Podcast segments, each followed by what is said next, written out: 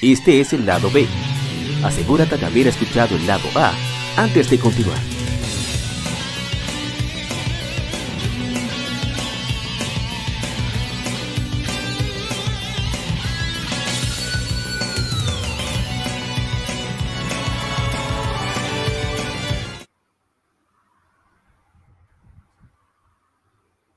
Gaming Side.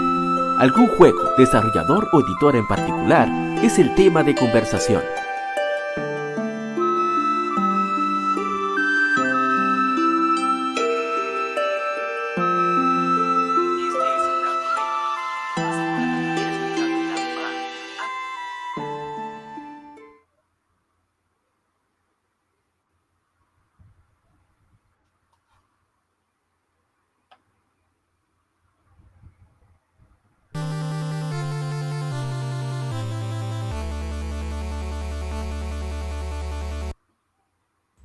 Tal, colegas gamers? Es el episodio número 144 de Legion Gamer Podcast.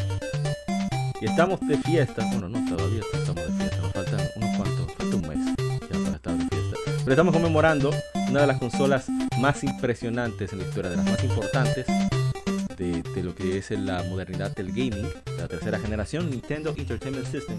Y por eso he tenido aquí el honor de tener unos invitados de lujo. Desde la comunidad más agria del retro, mi hermano Gary Pirómano. ¿Cómo estás, mi hermano Gary?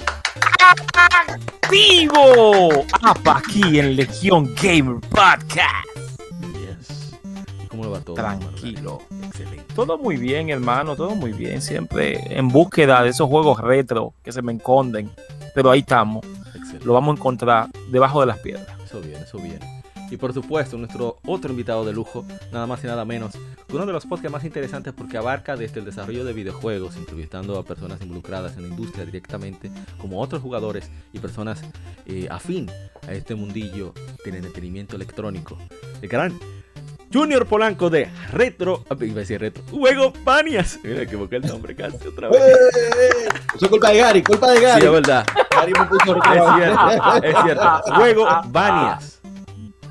¿Cómo le va? Sí, sí, Hermano, sí. y- Muy- muchas gracias por la invitación y te digo, muy contento de estar aquí. muy con- Vine a aprender, tengo mi mascotica aquí con, mi, con mi lápiz. Exacto, para aprender muchas cosas. No, no, No, no. al revés. No, acuerda, Ga- ah, en esos tiempos nosotros éramos vicio y vicio. Nadie se preocupaba de qué es lo que pasaba con Nintendo, pero Eso ahora es que nosotros hemos aprendido, Es verdad. eh, claro, claro.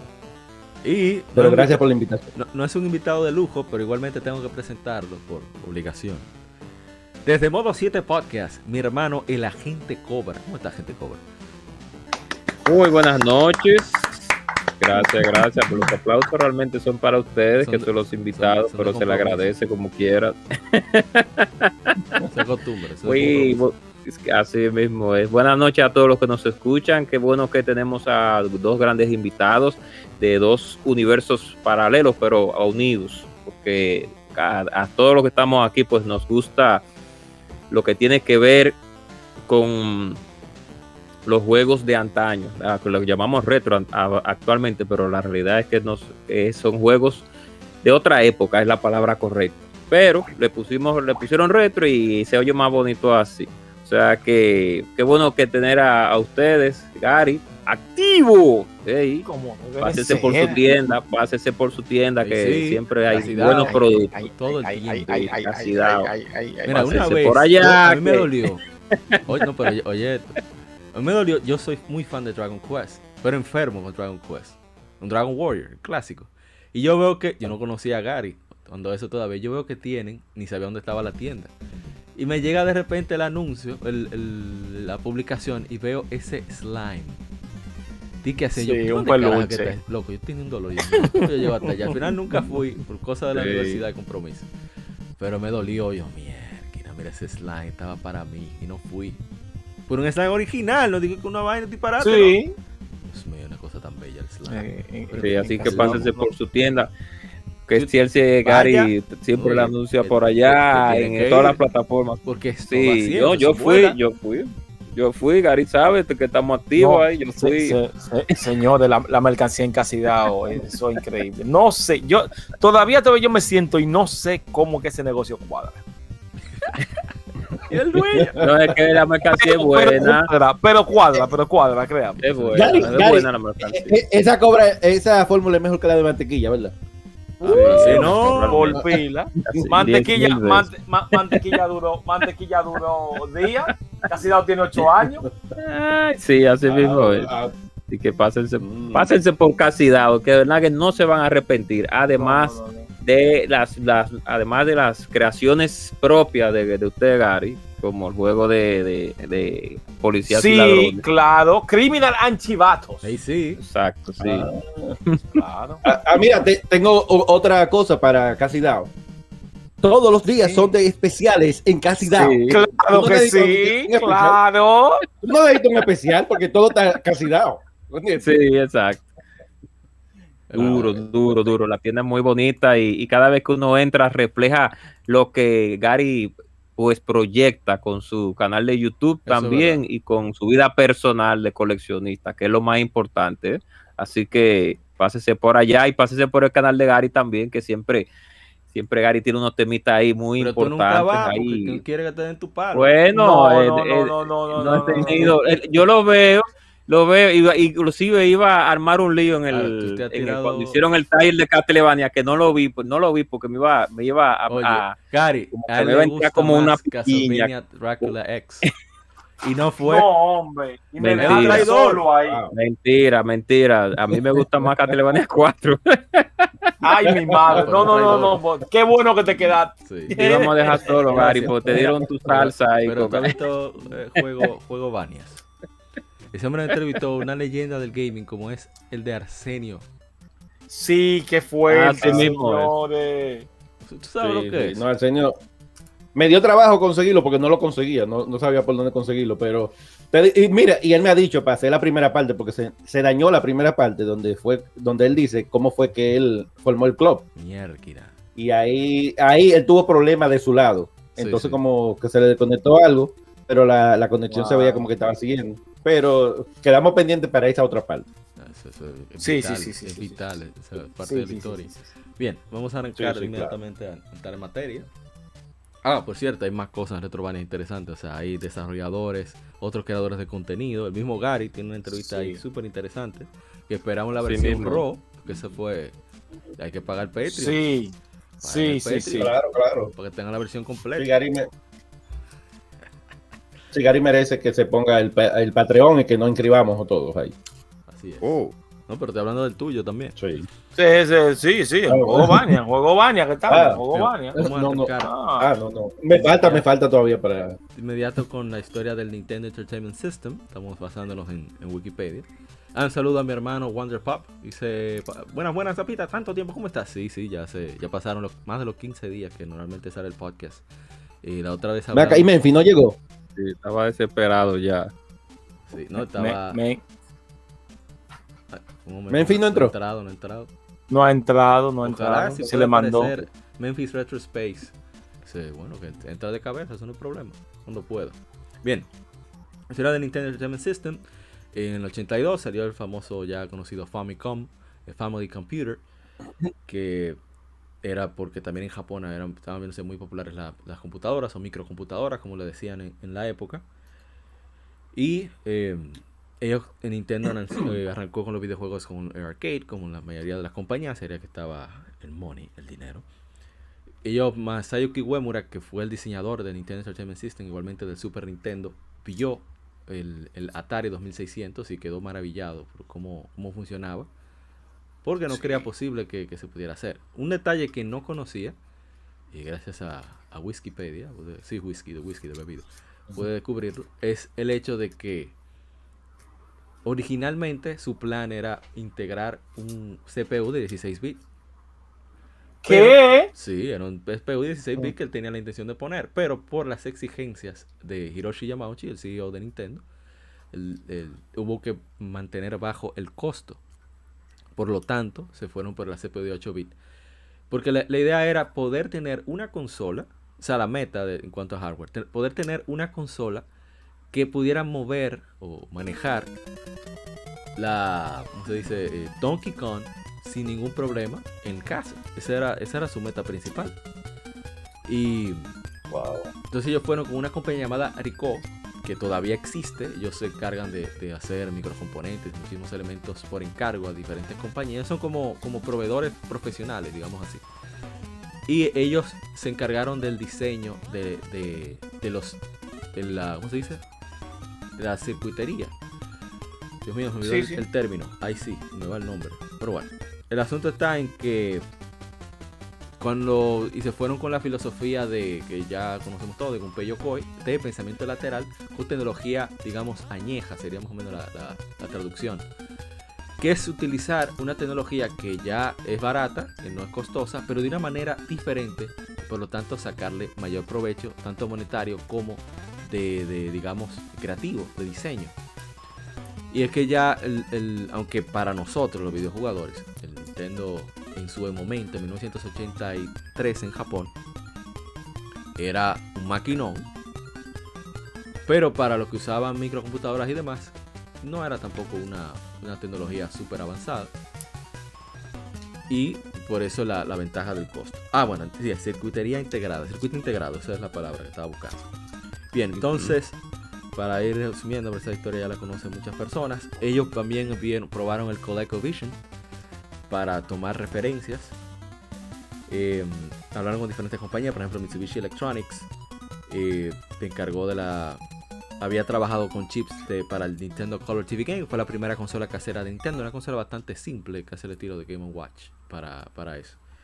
Eh, la idea era tener eh, también joysticks en los controles, pero resulta en que uno de los diseñadores de allá en Nintendo dio cuenta y dijeron, no, pero es que tenemos aquí el trabajo de Gunpei Yokoi con, con el Game Watch de Donkey Kong. Vamos a utilizar esa misma cruceta, esa base. Y eso le dio ese aspecto y ergonomía única al control de Nintendo. Que si comparamos con lo que había en la época, eso fue, No. eso fue boom. solo 9000. Boom. Eso no fue poca cosa. Miren que al mismo tiempo es interesante saber que al mismo tiempo se presentó el Sega SG-1000, el Sega SG-1000, que es la primera consola casera de Sega, que también quería meterse en, el negocio de los videojuegos caseros. Pero la mente de la mayoría en la industria estaba en el arcade. Sobre todo, aunque la consola más vendida en ese momento en Japón era una consola que aquí no salió, que se llama el Epoch Cassette. Que siempre decimos, le damos crédito a, a The of Zelda, que tampoco es que no lo merezca, de ser la primera consola, el primer juego de consola que grababa. Pero resulta que el primero Sí. fue Dragon Slayer de, de este sistema, Epoch Cassette. Pero eso solamente se quedó en Japón. Fue la Zelda de- para nosotros en Japón que tuvo la, nos permitió grabar nuestra partida con tranquilidad, utilizando un, un ingenio bastante propio de la época de mantener la RAM activa utilizando una batería de reloj, como quien dice, eh, para que no se vayan los saves. Que todavía hay muchos juegos que mantienen la batería funcionando. Esa época. Sí, así mismo es. Por, su- 35 por suerte, hay partidas. 35. A esos juegos de ahora. Es que no eran Rayoback, No, no, no eran Rayoback eso. No, porque gente seria, trabajadores, ahora, ¿no? Bien, ya hablamos un poquito del aspecto técnico. Ah, primera, primera licenciataria que tuvo Nintendo fue Hudson Soft. Que, y esto lo menciono primero por, para que vean que, que Nintendo tenía mucha confianza en Hudson Soft, porque ellos tienen mucha experiencia con eso de hardware. Fue su primer licenciatario. Y también crearon el lenguaje de programación de, de- del Nintendo. eh, era el Family Basic, o sea, basado en Family Computer. Y eh, Basic, el lenguaje de Basic de programación. Otro dato curioso, muy interesante, es que el proyecto se llamaba Gamecom, Game Computer. Pero la esposa de Masayuki Uemura, voy a buscar el nombre, que no, no lo tengo en verdad. Se me fue, se me fue el nombre de Masayuki Uemura. El nombre de Family Computer eh, se le ocurrió a ella, porque le dijo, ven acá, una no, esto no es una computadora personal, no, esto es una computadora para jugar, sí. Pero una computadora personal que usan para jugar, sí. Entonces, pero esta es una computadora que va a ser simple, accesible para todo el mundo, sí. Entonces, es una computadora para la familia. De ahí Famicom, Family Computer. Y se quedó el nombre. Que el mismo Uemura dice el- el- después en otra entrevista que le hubiera gustado que tuviera un nombre distinto. Eh, pues fuera como más, más chévere. Gamecom no estaba mal, en verdad. Pero bien, vamos ya a dejar un poquito de lado de historia y pasar. Vamos a iniciar con señor Gary Pirómano. Señor Gary Pirómano, ¿cómo usted supo de la existencia de una cajita gris con negro y letras rojas llamada Nintendo Entertainment System. No, no, co- co- tú lo dices, tú lo dices como, como que. No, no. La caja, no una. La caja gris. Eh, bueno, um, corrían los años 80. Y 80 bien subiditos. Obviamente, ah, mm, somos de un país tercermundista. Y en esa, en, esa, en esa época era muy difícil de ver esta consola en sus años de salida. No imposible, pero muy difícil. Pues me tocó como, como en el 87, 87, 88. Me tocó ver con un primo que tenía esa grandiosa caja gris de dos tonos grises. Y sí, ahí fue eh, mi primer eh, acercamiento hacia esta consola, que luego la amé mucho más eh, en los 90, a inicio de los 90, cuando me regalaron mi primera Nintendo. Bárbaro. El vicio. Excelente. Y El vicio fue fuerte, señores. en el caso suyo, Sí. señor Juego Banias.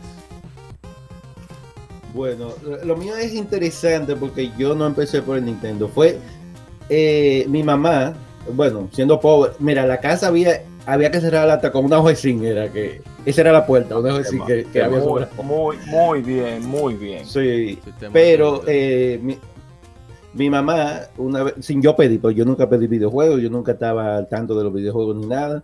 Y mi mamá llegó con esta cajita negra llamada Sega. llamada Ah. Sega. Arrancó bien. Traición. No, pero Arrancó bien, arrancó bien. Señores, No. siempre Sega, oye, oye, este es un programa, este es un programa de Nintendo y siempre Sega se mete. Increíble. Es que va Nintendo no va a es que obligado. Ay, Ey, No va a quitar los recursos Nintendo. ¿Quién está ahí? Señor Memphis. Yes. ¡Ey, esa voz! Una interrupción. Challenger. A Challenger que- approaching. A Memphis que, cuando Memphis hable ahorita, hay que ponerle eco, ¿ok? ¿Ok? Bueno, pues si me regalaron e- esa cajita negra, y donde me dieron mi primero tumbe con, con, con alguna cinta que tenía. Como debe de ser. Como debe ser, Siempre cierto. pasa, Todo jugador tiene su historia de tumbe. Es Pero la Sí. persona, la, la persona que yo contacté, que después vino siendo mi mejor- uno de mis mejores amigos allá en Dominicana, resultó que él jugaba Nintendo. Entonces, tú sabes, a través del Sega, él no había jugado Sega, y, pero sí sabía mucha gente que tenía los eh, la, la cinta y eso. Entonces, desde ahí vino el trueque de, de- de cambiar cosas y eso. Pero cuando, cuando ya entramos en Nintendo, cuando ya entramos en Nintendo, entonces ahí es donde yo comparé los juegos y tú sabes, yo me enamoré de una vez del Nintendo. Entonces, en los videos de Sega, yo en realidad jugué Alex Kidd, que cuando yo le dije a, a Gary, eh, después fue que, tú sabes, yo sabía, yo sabía que eh, el juego estaba integrado. Y uno de los que estaban en, el en los comentarios fue que dijeron, porque ya ese venía siendo la- el Sega 2, la versión 2 del Sega, del Sega Master System que ese sí venía con Alex Kidd integrado. Entonces, después de ahí fue que ya conocí el Nintendo y tú sabes, yo de- desde que lo conocí el Nintendo, ahí me envicié, porque yo nunca era de jugar videojuegos, nunca había visto nada de eso, ni- pero así fue que comenzó Ah, el vicio. A- Ale- Ale- Alex Kidd me hizo odiar a Mario 1. mi. ¡Eh! Ok. Señores, ¿por esto- qué? señores, ¿Y por Tranquilo. este qué? programa, Aquí- este programa no era esquí. Aquí, Ya aquí- Alex aquí hay Alex Fue Kidd, máximo, Alex fue Kidd.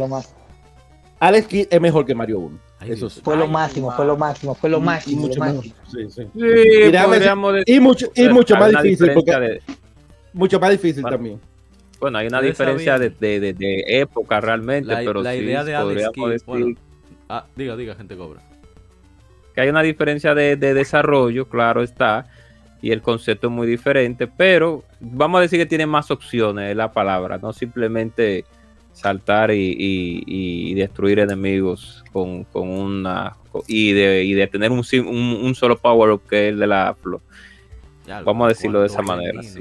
mierda. Sí, y yo porque- creo que Si nos ponemos técnicos, si nos ponemos técnicos ahí es diferente.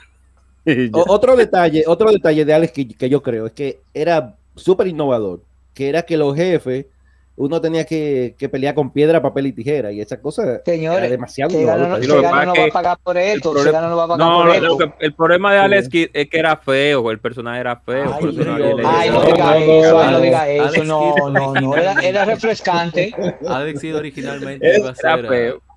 Es que, a es que a ser él le gustan mayores, le, juego- le gustan mayores como Mario. iba a ser un juego de Dragon Ball, pero no consiguieron lo cual. ¿Qué? Es que es feo, el mono, es que Goku, feo. de Son Goku. Sí, no un jueguito de los. Dragon Ball era. O de Lo Son Goku. es, es la, yo digo que el problema de Alex Kidd es la ropa, no tanto la cara de él, sino la ropa. Porque eh, ah, tiene un buen fan base, pero el problema es Pero, que no es que el personaje no es llamativo. No, no voy por las ramas. Ma- ma- ma- yo no creo que Mario tampoco lo era. ¿Dónde No, no, tampoco. volvemos con, ah, con Nintendo? Por favor, por favor. ¿Cómo Gary, ¿para qué hablaste de Sega, Gary? Bueno, vamos que hablar. Mira, aquí tenemos a Mendy Retro No, porque- Space, uno de los No, porque fue coleccionistas retro más reconocidos Ay, de la comunidad más agria de retro a nivel global. Hermano Memphis, ¿cómo está usted? Dale odio, dale odio. No, no, no. Es un invitado de Sí, odio, Memphis. hicieron un, ¿Cómo estás, señor Memphis? Estamos tranquilos, tranquilos por aquí apoyando la causa. Gracias. ¿Usted puede, podría comentarnos cómo fue su, su encuentro con esa caja gris? Con un chin de negro y letras rojas. Chin quiere decir poco en Bueno. República Dominicana. Bueno, déjame, déjame yo exponértelo de esta forma. Eh, yo niño, al fin y al cabo, yo era enfermo con los juguetes, tanto primero con los carritos, Matchbox y Majorete, y, y Matchbox y Majorete, eso eran de hierro, que se le abrían las puertas. Luego Sí. vinieron los, los He-Man, para eso del 83-84, y luego, entre otros más, al final ya el vicio era el G.I. Joe. Yo soy el más pequeño de mi casa, mis hermanas son más viejas, y mis primos, que son de la edad de mis hermanas, cuando yo iba a su casa, había un 2600, como del 79 o del 80. Ah, Pero no, o sea, llegué a jugar, pero nunca me cautivó.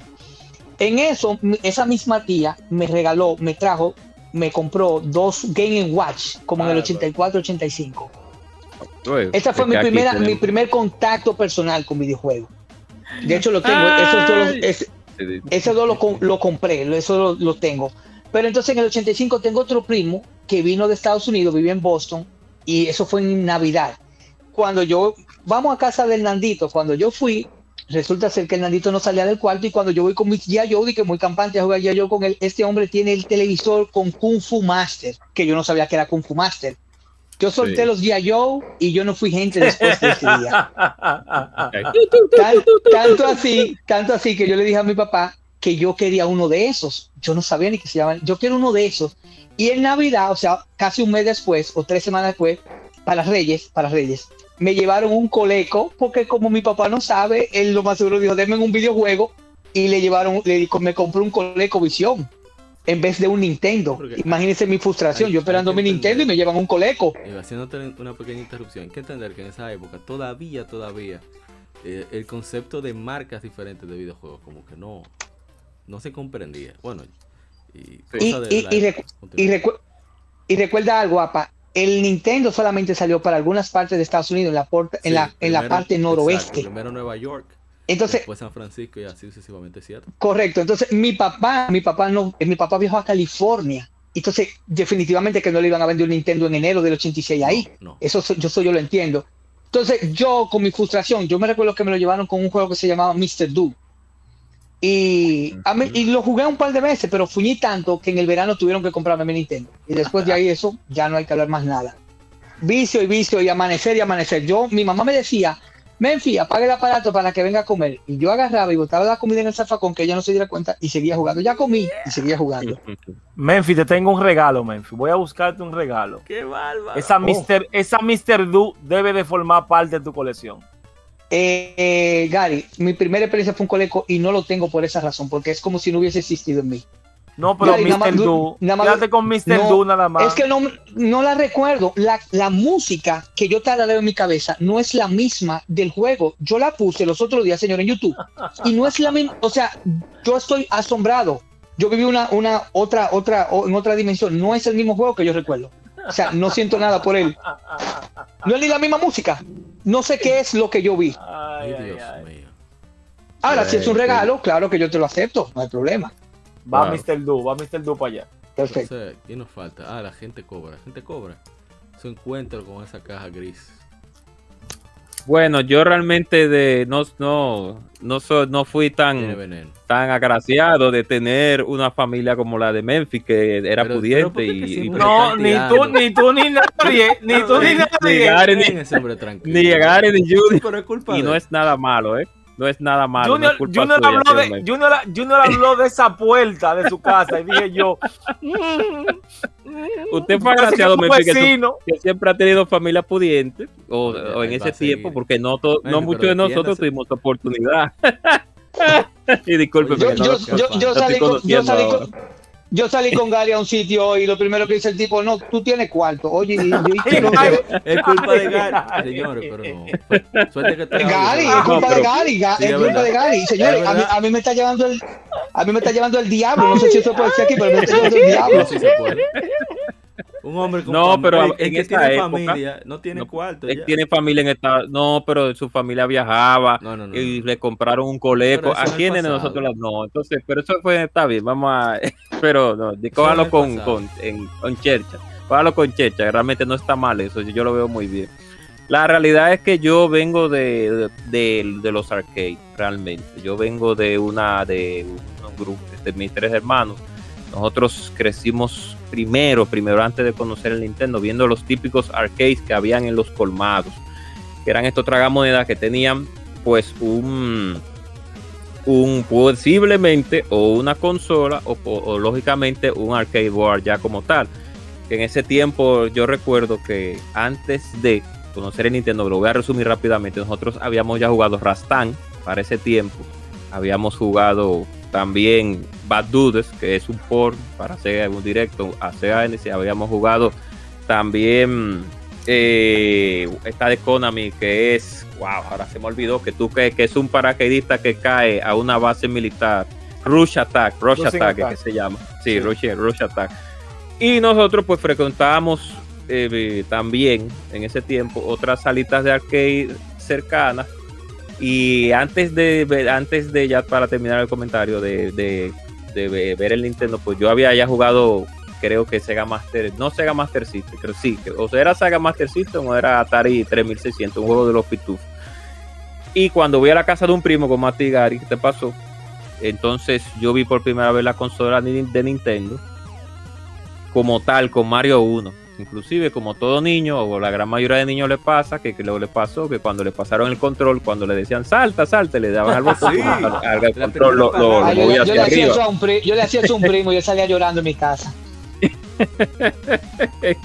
Salta se frizaba el Nintendo. Cada vez que yo saltaba se frizaba el Nintendo porque le daba un jalón al, al, al entonces ya ustedes saltan Ah, okay. Salta.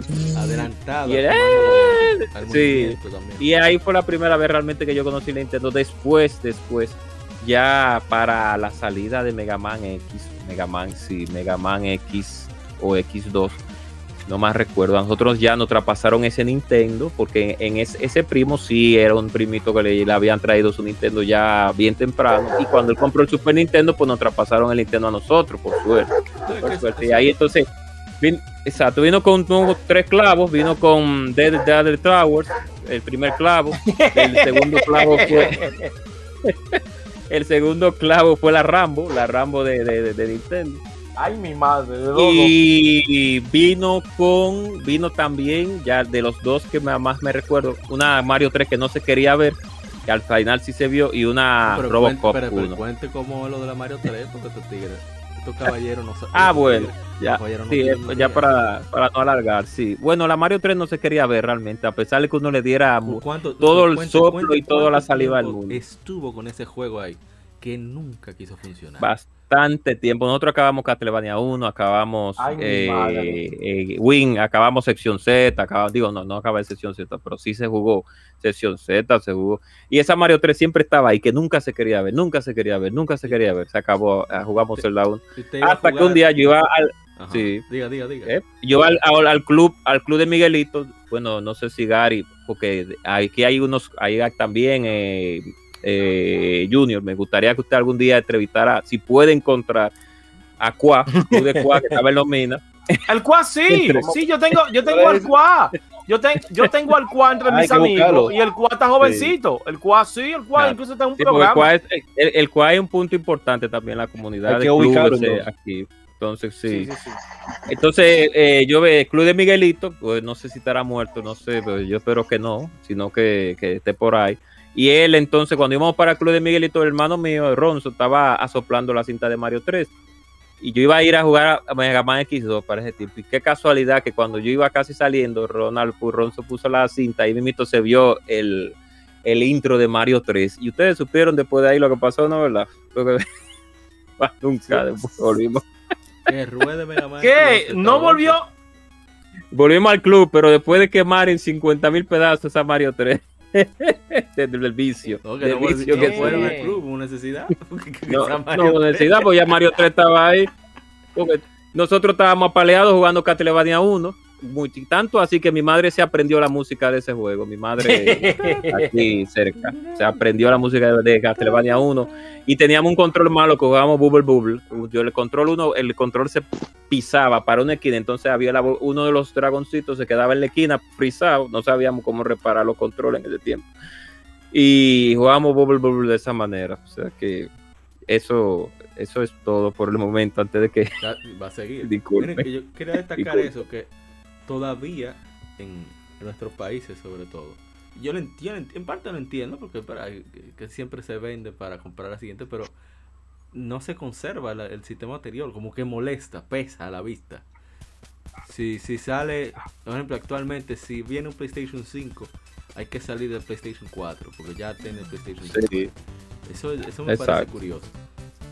Ahora mismo no, pero sí, tú sabes que antes era algo algo regular. Ah, salió el Super el 64, hay que vender el Super Nintendo. no se guardaba. Super Nintendo, tal. Que rueda durísimo esa vaina, aunque tiene con otro Final Fantasy 6.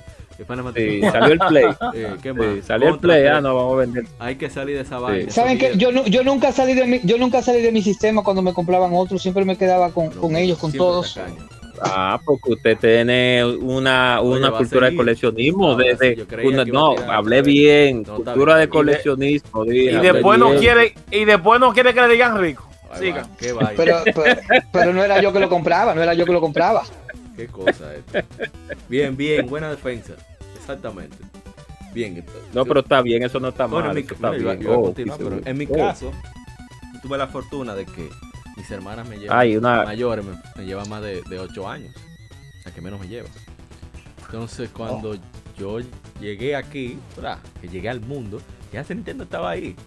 Me estaba esperando. Él te cargó y te cansó canciones de cuna. Él lo, él lo dormía con la música de Mario 1. Bueno, una de mis primeras palabras fue ¡Shata! ¡Shata! Oh, ay, mi madre. Venían los tigres a jugar. Y, lo de, ¿sabes? El que está mirando a otro es metiche le decía al otro qué hacer. Entonces yo, me yo, tenía el comando de voz ya listo, yo vine programado con eso. Yo le decía a Mario que saltara cuando me dejaban jugar. Yo no le daba ningún botón. Pero con el tiempo pude jugar títulos como Ninja Gaiden, eh, ¿qué más? Eh, Primer Mario, The Legend of Zelda, etcétera, etcétera. También las Tortugas Ninja. Pero cuando yo en verdad pude jugar el, Nintendo a voluntad, eh, aquí lo desaparecieron, nadie sabe cómo. Fue el don aparentemente. Y. Oh. Epa. No, no, acaba, acaba, para decirte algo cuando tú acabes. Pero por fortuna tuve muchos problemas de salud cuando, cuando niño. Y tenía un primo. Que, por fortuna. Que, que, tenía un reguero de juego y él agarraba y depositaba. Él venía siempre los fines de semana, casi todos los fines de semana. Y él traía el Nintendo con sus dos controles y el reguero sin Tortuga Ninja 1, Tortuga Ninja 2, Tortuga Ninja 3, Mario 1, Mario 2, Mario 3, Contra, Super C. Eh, ¿Qué más? Todo lo que fuera así, medio multiplayer de acción, aventura, plataformas, etc. Ninja Gaiden, Ninja Gaiden 2, Ninja Gaiden tenía todo. Una cosa terrible. Y, entonces eh, duré muchísimos meses con ese Nintendo ahí dándole leña. Y así es como pude disfrutar de, su catálogo. Eh, afortunadamente. Bueno, y entre otras cosas que vamos a mencionar más adelante. Pero bien, vamos a. Usted va a preguntar señor Yo, yo quiero que tú formules una pregunta, eh, y disculpa. Yo quisiera que tú nos preguntaras a cada uno cuál fue el juego eh, más emblemático de Nintendo, ya sea por nostalgia o por primera vez o por el juego en sí. El juego que, que uno lleve en el corazón, que uno considere que es lo máximo eh, a nivel de experiencia en ese momento. Sería. Eh, no necesariamente, el juego, bueno, podría ser el favorito, pero no necesariamente el que más te asombró es el favorito. Okay, el juego que, más, más, lo dejó perplejo. Que más, te Correcto, correcto. ahora sí. Correcto, correcto. Eh, pon el orden tú para que vaya cada uno contestando. Porque es muy simple para mí. Es el Super Mario, el primero. Oh. Porque oh. razones, razones, razones. Fue el primer videojuego que vi. Oh. Tú sabes que yo te iba a preguntar eso, ah, pues también. Sí.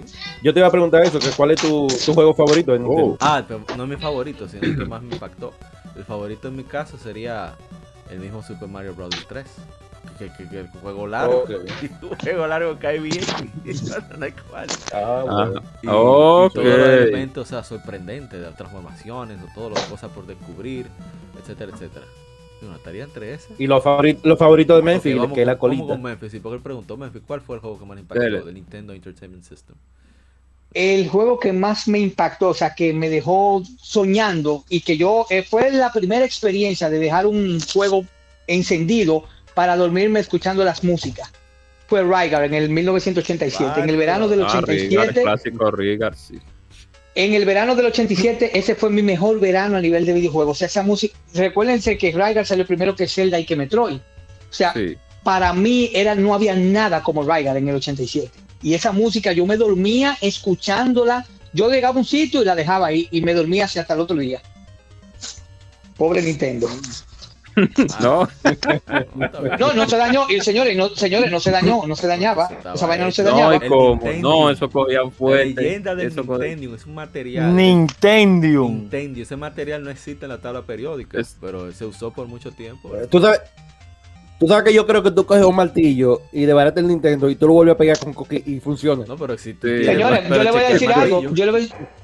Señores, yo le voy a decir algo. Yo visité, yo visité la tienda de Nintendo en, en Estados Unidos, en Nueva York, y hay un, hay un Game Boy que se llevó un soldado ah, sí, norteamericano sí, la guerra fue el Golfo Pérsico y, y, explotó y, y, el Game Boy está todo quemado de la explosión y, la, y el fuego. y el aparato funciona, y el aparato está funcionando ahí. Una cosa impresionante la Nintendo dijeron, la Nintendo dijo, no podemos repetir ese error.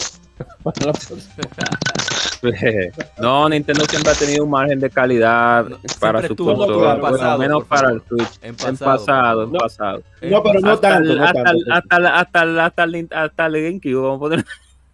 No, no, el Wii aguanta fuerte. Sí, hasta el, no, bueno, sí, el ni, Nintendo, sí, Nintendo, Nintendo, creo que murió, se le acabó en, en el Switch. En el Wii, no en el Wii, sí, en el Wii, en el Wii. Con, lo, con los Joy-Con, con, lo, con los Joy-Con del, con los Joy-Con del, del, del, del, Wii, del, sí. Sí, del, del, del, del, Switch. Del Switch. Hasta ahí llegó. Yo diría que ahí murió, hasta ahí murió. No hubo más Nintendo. No, el Wii se daña, el Wii se daña mucho. El Wii fue el que más comenzó a dañarse. Sí. Yo lo que he visto Porque eso es, Pero bien. es una, es una estrategia. Ok, entonces, ¿quién, ¿quién falta por contestar? Falta, para darle a la otra. Rubén. Disculpen, disculpen, disculpen. El, el, el Wii se dañaba porque la gente le dejaba las pilas puestas y así se dañaba el control. Pero tiene Nintendo. La pregunta es: ¿Juego que más le impactó del NES, de Nintendo Entertainment System? Impacta, oye, es que yo, yo de verdad, yo tengo, yo tengo un serio problema, señores, con ese asunto que cuando me preguntan juego cuál es el mejor juego, cuál yo es que es difícil, no, no, es, es que son preguntas difícil. diferentes, Gary, son es preguntas diferentes. Dije, impacto. Que, dije, hiciste mierda, es, pero se, Dios mío. O impacto, o impacto virtual, impacto virtual. Impacto, es que yo puedo decir, yo, yo te puedo decir una una uh, una misma punch out ese juego de boxeo ese, ese era sí, algo sí, sí, señores, era, sí, era algo increíble es muy bueno, es muy adictivo Tiene una historia impresionante. Señores, y esa fórmula, esa Es una fórmula historia no le impresionante. Esa Digo, fórmula no. no le emuló nadie más. Me refiero a cómo se hizo el juego, porque se supone que debieron de hacerlo. ah ya Y, y Oh, ellos sí. se, se, se estudiaron también el Nintendo Entertainment System y dijeron, no, no, no, esto hay que hacerlo de, de una manera que, de ser que motive claro. a jugar Pero, apa, a continuar. y la gran verdad es que el, el, el punch out de NES comparado con el de arcade aunque el de arcade vimos mucho de esos asuntos para la Super Punch Out, señores, eh, me gusta mucho más el juego de Nintendo. claro es verdad es verdad es más divertido, es más divertido. punch, sí, tiene un punch más, más eh, eh, eh, eh, la, la- se, se, ya me trabé. En fin, eso mismo, que es más divertido, sí. O sea, Señor, y le voy a decir algo, ninguna, ninguna compañía emuló, emuló el sistema de, de, boxeo como, como la Ponchao. De hecho, Rocky, que salió primero de Master System, todo el mundo siguió ese, ese estilo de, de, de 2D, del agua al no, no, como, no esa persona. Y eso era lo que hacía que Ponchao fuera tan diferente. Yo recuerdo que cuando salió Rinkin, yo juraba que Rinkin iba a romper a Ponchao. Y aunque tenía cosas que tú le dabas una trompa y salían volando los muñecos, nada que ver. Visualmente no se veía mejor. Sí, exacto. Ahora voy yo, ¿verdad? Exacto. Tú sabes, para mí, por ejemplo, el juego, el juego que más me impactó a mí y el que yo creo que mejor jugabilidad para mí, para mí. Y también por, uno le decía Cinema Display, ¿verdad? Era Ninja Gaiden. Para mí Ninja Gaiden fue como la revolución. buen, gusto, buen gusto, buen gusto. Sí, buena, buena, sólida la saga. Y por ejemplo, para la edad que uno lo jugó, uno se imaginaba que uno estaba de verdad en el juego, como que uno era la película, uno se imaginaba que uno era el ninja, ¿tú me entiendes? Sí. Pero sinceramente, tú me entiendes, yo hasta recuerdo de ahora, por ejemplo, la, saga de Ninja Gaiden siempre fue como así, aunque, aunque no es mi juego favorito. Por ejemplo, de, Nintendo, mi saga favorita es, Mega. Tú sabes, Mega no, es otra pregunta, es otra pregunta, eso, espérate, es otra ah, pregunta. Ah, bueno, está bien. Bueno, pero el que más me impactó a mí, Ninja Gaiden. Entonces nos falta el agente Cobra. Bueno, realmente el juego que a mí más, me impactó de, todo lo que pude jugar en ese tiempo y estaba en mi casa y lo voy a volver a repetir fue Castlevania 1 porque nosotros a mí me gustan las películas de terror realmente me gustan me gustan mis películas de terror y siempre he visto películas de terror me gusta la película de terror clásica de los 80 90 de terror y horror, porque son dos cosas diferentes. Y me gusta, ustedes saben, mi clásico Jason, mi clásico Freddy, aunque se pone muy sinvergüenza después, de todo, de todo lo que tiene que ver con horror. y todo lo que tiene que ver con el horror y el horror del, de los 80 y de los 90, que a pesar de todo es sinvergüenza, pero tiene, son buenas la, gran mayoría. Y eh, ya para super acortarlo, porque discúlpenme a ver si yo me eh, eh, excedo y ustedes son los, los protagonistas de este post, de este, de este episodio, realmente, no soy yo. Yo solamente yo me tengo que dar atrás. Es por la forma con que Konami hizo, rehizo un juego de cero, porque primero salió, todos saben, o no, o no sabían, pero sí saben, y o, lo deben de conocer, pues la saga de Castlevania nació primero fue en una computadora, fue en una Sharp de 9000, creo que primero ellos lanzaron ese juego y luego hicieron un porteo al Nintendo Entertainment System eh, de fragmentado porque la Castlevania, la primera Castlevania que salió era, era más como la conocemos actualmente. Y a mí, a mi hermano, como vuelvo y le digo, a nosotros nos impactó muchísimo la Castlevania 1 por la música principalmente. Y los gráficos, eh, a pesar de que eran rústicos, rudimentarios, pero recordemos que un juego de terror, le aplicaba, o de horror, le aplicaba bastante bien la fórmula. Y pues un personaje que para la época nosotros veíamos en el caso de Mario le salto por encima, en el caso de Zelda una espada, pero este particularmente, al igual que Rigar, el señor Memphis, tiene un látigo. Rigar, tiene, no tiene un látigo, Rigar tiene es un, una, una cadena con un escudo, pero si un, un fufú, un, un fufú tiene Rigar. No, él tiene un, yoyo, él tiene un yoyo, marca Capitán América. Un yoyo, marca Capitán América. Un yoyo. y Simón, ese es, es, un látigo. Eh, eh, Sirvió el remake de PlayStation sí, 2 de esa vaina. Sí, no, no, no, un remake, no un remake, no un remake, no un remake. No, no, es un juego por su propia cuenta. No un remake, es una. Es un, ¿Un, re, un reboot. Ah, okay, exacto. Los Ninja Gaiden, okay. Un reboot. Sí, exacto, porque en ese tiempo estaba God of War bateando y ellos dijeron, bueno, pues vamos a tirar Rigar entonces, con Raigar, como quieran, en fin, como se diga. y, bueno, no, me gustó, no, me gustó la no me gustó la parte que tú dijiste que somos los protagonistas cuando tú estás hablando de películas de terror. Porque el moreno, ah. el más muere primero. Ay, ay, ay, ay, ay, ay, ay. Ey, en Jason el negro, el moreno, para no decirle, resolvió, le dio su paletrón a Jason, que después lo mataron. volviendo a. ¿Quién falta? Ay, ay, ay. Diablo, Gary, oh, pero... Diablo, creo que... Ya, creo que no. ahí cerramos, ahí cerramos. Ok, volvemos otra vez con literalmente. Encontré un detalle interesante, retomando la historia. Y es que Atari, Nintendo se acercó a Atari para distribuir el Nintendo Entertainment System, o la consola, mejor dicho, el Famicom. Pero, como Nintendo había hecho un acuerdo de licencia con el ColecoVision para eh, portear Donkey Kong, el ColecoVision, que por eso vendió tanto en, América, por, el port de Donkey Kong. Que Atari dijo, no, pero esta gente son peligrosas, se nos van a virar. Y cancelaron el trato. Que el, responsable de no eh, realizarse el trato, se llama el ingeniero de Atari, Steve Bristow, eh, bueno, voy a citar lo que dice. Lo que dice, eh, cito textualmente. Inicio de los 80, Atari debatió si podría ir con una un Atari, un sucesor del Atari 2600 enteramente desarrollado o una nueva consola que Nintendo queríamos, querían que nosotros mercadeáramos. Desafortunadamente, con mucho, ¿cómo se dice la palabra? Eh, regret, con mucho, mucho arrepentimiento, fue mi decisión no licenciar el nuevo sistema de Nintendo. Ay, ah, Está llorando todavía. se murió llorando. Bueno, ah, como le pasó a, a Cosas con la venta de, de, de, ya digo, de. Bueno, ya otro detalle eh, interesante es que eh, la persona que decidió utilizar el hardware del control, el, D-pad del, uh, de Game Watch fue Takao Sawano, que se mantuvo muchos años siendo parte de la división de hardware de, Nintendo, pero muchísimo tiempo. Em, a ver, otro detalle así interesante para resaltar. Bueno, como dije, Uemura inicialmente pensó utilizar un, una CPU de 16 bits, pero se fue con la 8 bits, con la tecnología que era bastante barata en su época, la MOS, la tecnología MOS 6502, con un, un chip gráfico personalizado el PPU, el Picture Processing Unit, que en el video de Gary, si lo chequean, hablamos del NES, fue ayer que se grabó, por cierto. Eh, hablamos en detalle sobre eso, utilizando el video de Straight Fox. Eh, Splash.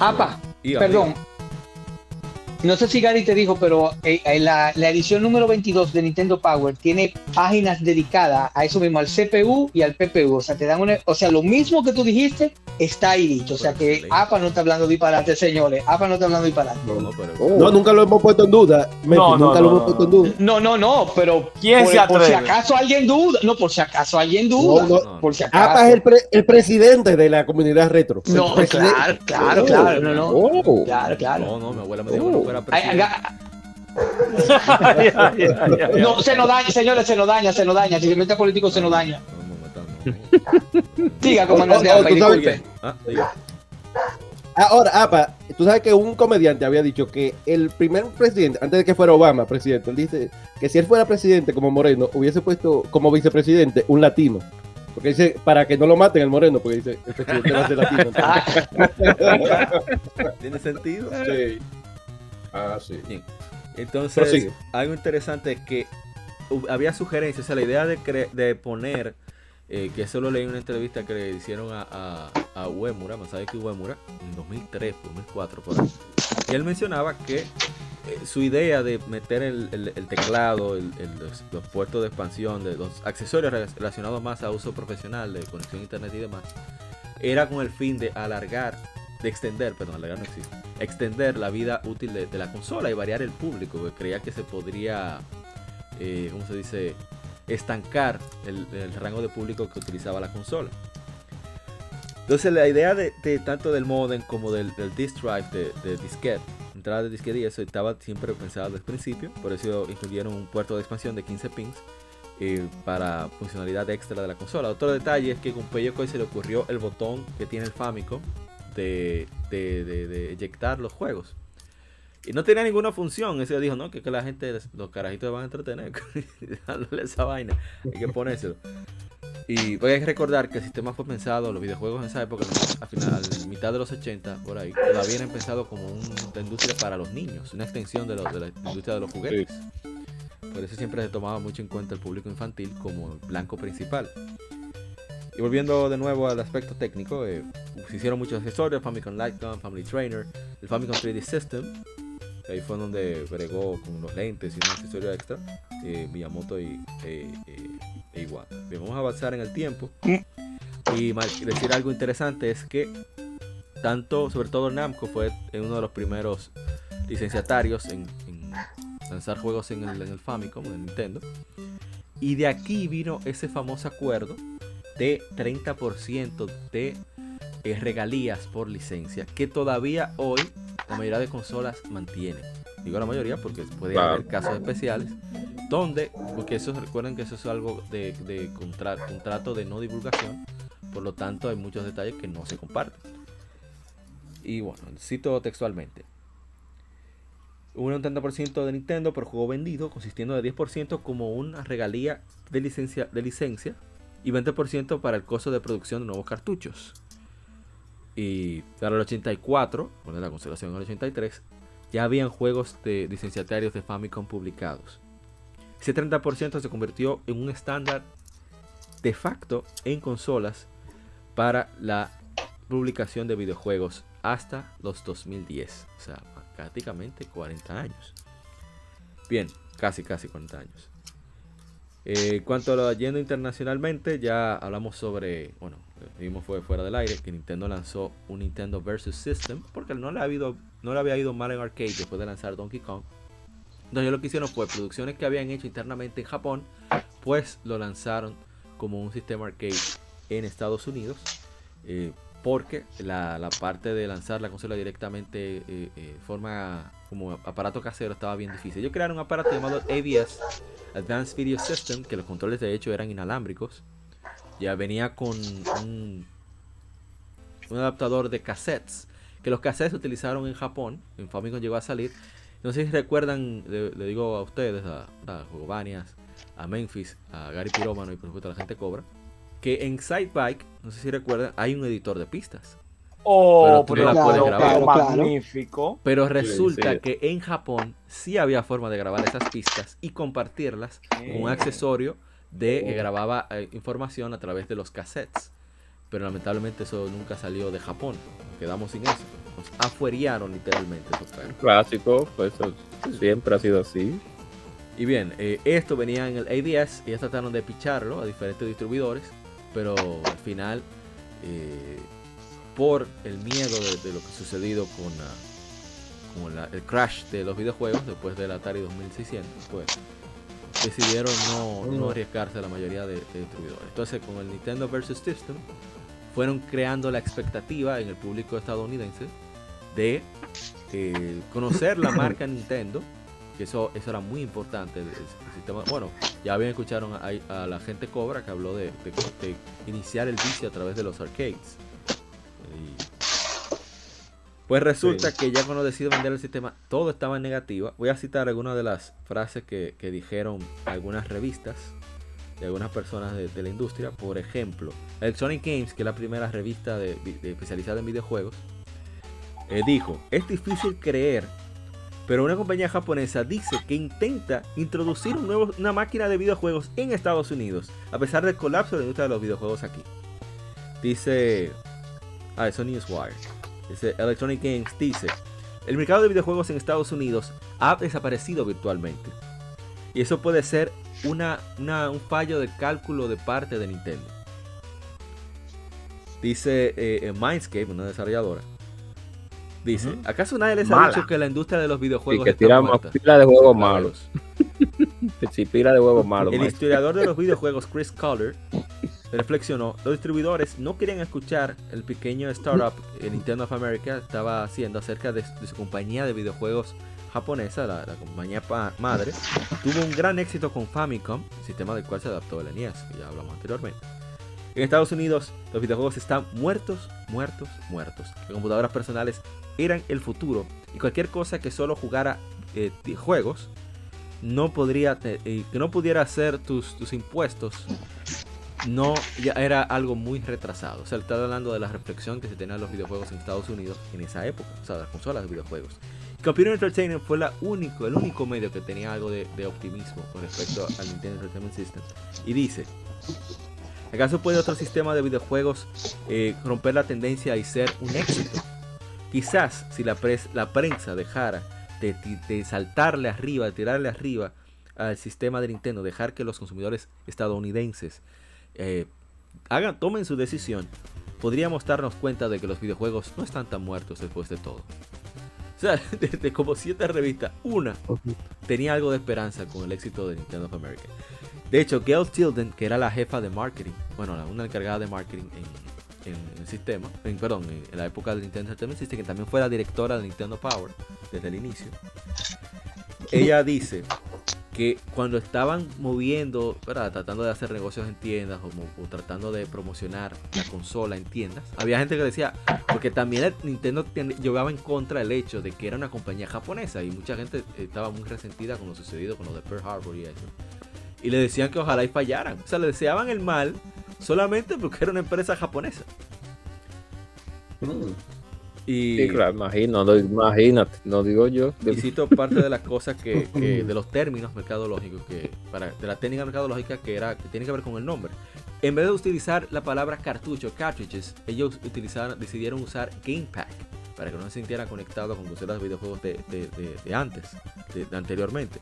Control Deck para la consola, o sea, no sistema de no consola, no, no, Control Deck. Y Entertainment System para toda la plataforma. Por eso lo renombraron Nintendo Entertainment System. Bueno, ya, ya eso también lo hablamos en, el sistema de Gary, es algo bastante conocido, pero cabe la pena aclarar de que no fue, fue algo muy, muy bien planeado con el fin de, de poder, de que fuera aceptado por sobre todo jugueterías. De nuevo, el, blanco principal en esa época eran los niños. Y ya por último, Rob fue la principal eh, manera, el principal gancho para poder eh, llevar a la gente al Nintendo Entertainment System porque eh, de venderlo como videojuego la gente le iba a tener el pensamiento general en, el público estadounidense pero sobre todo en los distribuidores era de que los videojuegos eran una moda que ya, ya estaba pasando. Y bien eh, si fuera consola mucho, mucha lucha para venderlo. Arakawa incluso rompió la, regla con, ah, con Nintendo Japón pidiendo más producción de la cuenta incluso dando muchísimo crédito a los distribuidores para que aceptaran, porque la mayoría estaban negados a venderlo. Incluso donde estaba el almacén de Nintendo of America, eh, estaba en Nueva York. De ahí viene eh, el personaje de Mario, que supuestamente viene por uno de los, de, los que manejaba la bodega en Nueva York, que se llamaba Mario Segale, que murió creo que este año. Y lo ven, se parece, tiene cierto parecido. Y ah. el punto está en que trabajaron muy duro, se hicieron un acuerdo con muchísimas con otras compañías con tal de cambiar el, panorama. Porque todo estaba negativo. La primera ciudad, como ya mencionó Memphis ahorita, fue Nueva York. Ahí fue donde arrancó la, consola. Después movieron, se movieron solamente entre, entre metrópolis, entre ciudades grandes.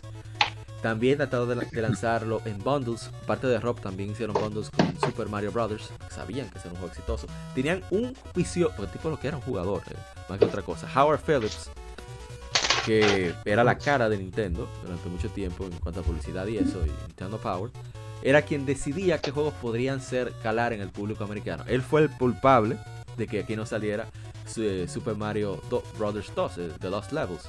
Muy buena elección, muy buena elección. Pero muy buena, eso fue un héroe, es un héroe. crédito. Eh, señores, ese hombre era una potencia. por favor, hablen, hablen. ¿Por qué fue ah, una, buena decisión, una potencia? ¿Por qué fue una buena decisión el adaptar mm. eh, Doki Doki Panic como Super Mario Bros. 2 y no lanzar el verdadero Super Mario Bros. 2 en, para. Bueno, bueno, les voy a ser sincero, señores. no estábamos preparados, no estábamos preparados para jugar Mario 1 a ese level. No, no, no tan solo que no estábamos, todavía hasta el día de hoy no estamos preparados para ese adefesio. Yo, no sé, yo no sé ustedes qué sintieron cuando vieron Mario 2, pero cuando yo vi Mario 2, o sea, la portada, solamente la portada en el 88, y cuando yo jugué el juego, para mí nada, nada se veía mejor. Eso era HD para mí, como se veía Mario 2. Y si ustedes se ponen a pensar, los colores que tenía ese juego y los sprites eran, eran asombrantes, el movimiento de la cascada, la vida que había, o sea, era algo inimaginable. Inimaginable, señor. Estamos hablando de 1988. Sí, realmente. Realmente. Es increíble, es increíble. yo, yo digo más que eh, eh, apoyando lo que tú dices, Memphis, pero me, me, me, apoyo más en lo limpio que se ve el juego. sí, por eso dije HD, dije que eso sería HD, HD. se ve muy limpio el juego, a diferencia de otros juegos de Nintendo. Brillante de, de, del reskin. Y claro. Y el cosa también, vuelvo y digo, el, la, la, transición de, de, de, la pantalla se siente muy fluida a comparación de algunos juegos que habían salido de Nintendo para ese tiempo. No, era muy fresco, era muy fresco, señores, era muy fresco. Ese, eso era no había nada igual, no había nada igual. Sí, parece un juego noventero, más que ochentero. Es, es, es asombrante, es asombrante. Sí. O sea, ese señor que, que, se me pasó el nombre otra vez, para ese señor es lo máximo. Lo máximo, ahí se, es lo máximo, lo máximo. Sí, no, él, él era. Él lo que era que almacenaba los juegos y, y Minoru Arakawa, que era el presidente de, fue el presidente de Nintendo como por más de 20 años. Claro. Y él, claro. no, tigre, un tipo lo pasaba jugando. Señores, algo, algo, algo que tengo que también que sacar a relucir, ya que con este mismo tema hay algo similar, es, Gary no está de acuerdo, pero hay algo que el Nintendo hacía que yo no lo vi en algunas consolas, mientras luego de unos años, Sega, porque yo, yo conozco a Sega desde el 88 en mi primer Master System y el Genesis en el 89, eh, Sega se enfocaba en hacer, supuestamente traerte el arcade a tu casa. Nintendo no hacía eso. Por ejemplo, señores, miren la Bionic Comando de arcade y la de Nintendo. La de Nintendo para mí es mejor. De hecho, de hecho la de Nintendo tuvieron que crear ideas porque tiene un sistema de level, level up como si fuera RPG. La misma Ryder es un juego totalmente diferente con Level Up. La misma Strider es un juego a lo que es un juego de aventura donde tú tienes que devolverte y buscar cosas y darle le para salirte de, del mundo. Eso es, señores, la misma Double Dragon 1 tiene sistema de, de subir de level. Entonces, en Nintendo había una política que todo el mundo quería poner su imaginación, era como una competencia. Vamos a ver, a ver quién es más creativo. Eso, eso, eso lo que hizo el Nintendo no lo hizo nadie, señores. Eso dicen muchos desarrolladores en un video que conmemora el vigésimo aniversario del, del, Famicom en Japón, del Nintendo, el original, el de Japón. Y un desarrollador que era el presidente de Chunsoft, bueno, ahora se llama Spike Chunsoft, para que no lo sepas, eh, Chunsoft fueron los que hicieron los primeros 4 o 5 Dragon Quest, Dragon Warrior, ellos fueron los que lo hicieron. También ellos inventaron el, el subgénero de Fushigina Dungeon, el Mystery Dungeon que salió como una expansión de, mejor dicho, un juego relacionado, spin-off de Dragon Quest 4 con Torneco. No ahora cómo se llama el nombre. Ah, sí, sí, sí, sí. Torneco, sí, sí. sí. Entonces, que te Play 1 también, hay otro Play 1. Que el Famicom, o sea, el Nintendo, Nintendo Entertainment System, le permitió a ellos salirse de solamente basarse en, en, en puntuación, en score, de, de, pensar de manera diferente. Y no solamente en hacer un juego frenético de, de llegar rápido a los sitios, sino hacer la cosa más equilibrada. Y eh, sí, porque imagínate. En Atari, en Atari 2600 todo se basa en, puntajes. Son pocos los juegos que tienen transiciones. Son todos los juegos que tienen una transición de, de búsqueda, pocos. Los, la mayoría son puntajes. Hay algo otro, o sea que por eso el Nintendo vino a revolucionar esa parte. Cuando tú en Atari 2600 solamente tenías un juego donde, donde tu habilidad se basaba en puntajes, pues llegaba un punto ya que al fin y al cabo tú apagabas la consola y ya, ok, obtuve el mayor puntaje hasta donde pude, pero con un ejemplo, Mario Super Mario Bros. 1, había una meta como, como tal de, avanzar una historia, si lo podemos decir así. Que eso fue lo que vino también a cambiar el juego, Game Changer. Para pasar de, de un poquito, de, relajar un poco lo de la historia hay un aspecto que yo quisiera eh, que comentaran, que ustedes vivieron de lleno de la experiencia del, Nintendo, System. ¿Cómo es ese aspecto de que hasta por el sonido, o mejor dicho, por también el nombre de la compañía se consideraba un juego? Porque estamos hablando de una época donde tú no podías buscar un gameplay. Oh. si tú tenías una oh. era muchísima suerte. Pero es para que se tenga una idea de cómo era el ambiente del gaming en la época del Nintendo. Yo, yo, yo entiendo que antes del conocimiento eh, estaban las portadas, o sea, estaba lo visual. Tú sabes que nosotros nos enamoramos con lo visual. y las portadas era algo que llamaba mucho la atención. Ahora, independientemente de las portadas, las marcas, ya por, digamos, porque tenían buenos títulos, aseguraban que eran títulos de calidad. Eso es lo que tiene que ver mucho. O sea, vamos, vamos, Konami y Capcom. Ya hoy, hoy, hoy mató Memphis. Mató Memphis. Con, con Konami y Capcom era más que suficiente. Bueno, en realidad hubiera un par de juegos que no, pero eso era casi un 70% de calidad.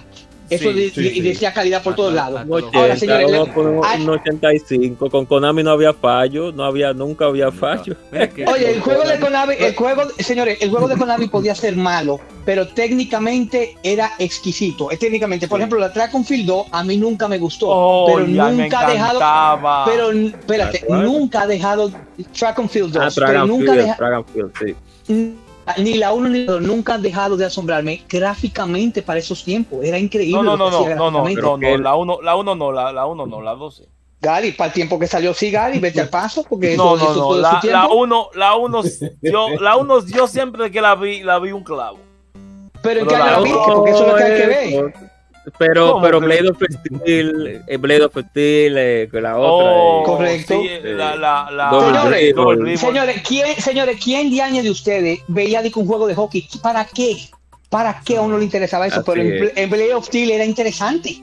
Sí. no, y era más interesante ¿Sabes atrás, entrar a trompa. es que- Claro. Ahora que lo menciona Memphis, ese aspecto del deporte arcade se perdió, pero por completo. Ahora todo una bendita simulación. Yo me puse E- a Ese es un tema que yo siempre traigo. Ah, pues es un, te- un tema que yo siempre traigo a colación. De que antes uno jugaba un juego de deporte en los 8 bits y no era porque a ti te gustaba el deporte, porque había una imaginación y. Claro, pero ahora todos los juegos de deporte son reales. Entonces, si a ti no te gusta el, de- el de- si a ti no te gusta el deporte, tú no vas a jugar esos juegos. Eso está hecho para la gente que le gusta el deporte. intenté una realidad. probar MLB The Show 2019, lo dieron en el Plus, en el PlayStation Plus, servicio de Sony, de suscripción. Y yo, ok, o sea, el juego sí está interesante. A mí me gusta el béisbol, pero a mí no me gusta tanto. Yo lo que quería era un jueguito que se viera bien y yo mi batazo. Pero espera, entonces yo pongo. Apa, ya ni música tienen, apa, ya no tiene música, le ponen la gente como si tú tuvieras un estadio de verdad. Sí, exacto. O sea, Cuando yo pongo el jueguito complejo. que hizo Namco, junto con, bueno, Bandai Namco ahora, con otro, otro juego, o sea, no es tan retro, pero es retro. El Mario Superstar Baseball de GameCube. sí. Oye, me pasé Ah, dos pero horas jugando. Sí, sí, sí. dos sí, horas y pico Ah. jugando como un desgraciado. sí, sí. Porque es, Sí, es por elemento. Sí, es simple. Aunque, aunque, claro, aunque en Nintendo, rec- recordemos que Base Loaded primero, no era que era, no era que era, se iba no a la realidad, pero mantenía ciertas ciertos parámetros como si estuviéramos jugando béisbol clásico, la gente como quiera la jugó muchísimo, 1, Base Loaded 2, Base Loaded y además de Base Loader 3, pues un grupo de juegos también de deporte, como vuelvo digo, como Double Dribble, como este juego de Sammy de basquetbol, wow, se me olvidó el nombre, que por eso fue que yo comencé a ver esas compañías. Ahora se me olvidó en el film. Que no tenían, hay un juego de, de béisbol, no me recuerdo el nombre, Gary o Memphis y, y Junior, que el, el juego que los referís en el béisbol son conejos. ¿Cómo que se llama? Se me olvidó Esa New, eh, eh, RBI. RBI. No, Sí, RBI. No, no, no, no. Tecmo, No, no, no, no, RBI. Era. No. No, no, no, no, no. Esa era la líder de. New Baseball, New Baseball, no New Baseball, Ese era de. Tecmo, de Tecmo, de Tecmo. Claro, que ese juego cuando tú dabas un batazo te ponían un cinema, te ponían cinema de lo que pasaba. Óyeme, excelente el juego, increíble. Este juego, No, y ese es el Señores, juego. señores, en Nintendo, en Nintendo, los juegos de pelotas malos prácti- prácticamente no hay.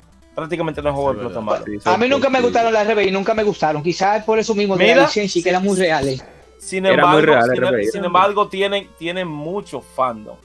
Sí, sí. Sí, no, yo sé que sí, yo sé que sí, pero a mí nunca me gustaron. Ahora, señores, de- eh, alguien ya que mencionó cinema, y discúlpeme, hay un juego de Nintendo, señores, que tiene un cinema, que tiene un cinema de verdad, o sea, un cinema, cinema, no como lo de Ninja Gaiden. Ustedes han jugado un Freedom Force, ese de Sunsoft, que se juega con la pistola. No sé si lo han jugado. Oh, sí, sí. Mírense, yo me- yo me acuerdo, mírense. sí. El cinema del inicio, cómo ese helicóptero cae, cómo sale el hombre corriendo. Eso es un cinema. Eso no es de que, de que frame. No, no, no. Eso es un cinema con movimiento y todo.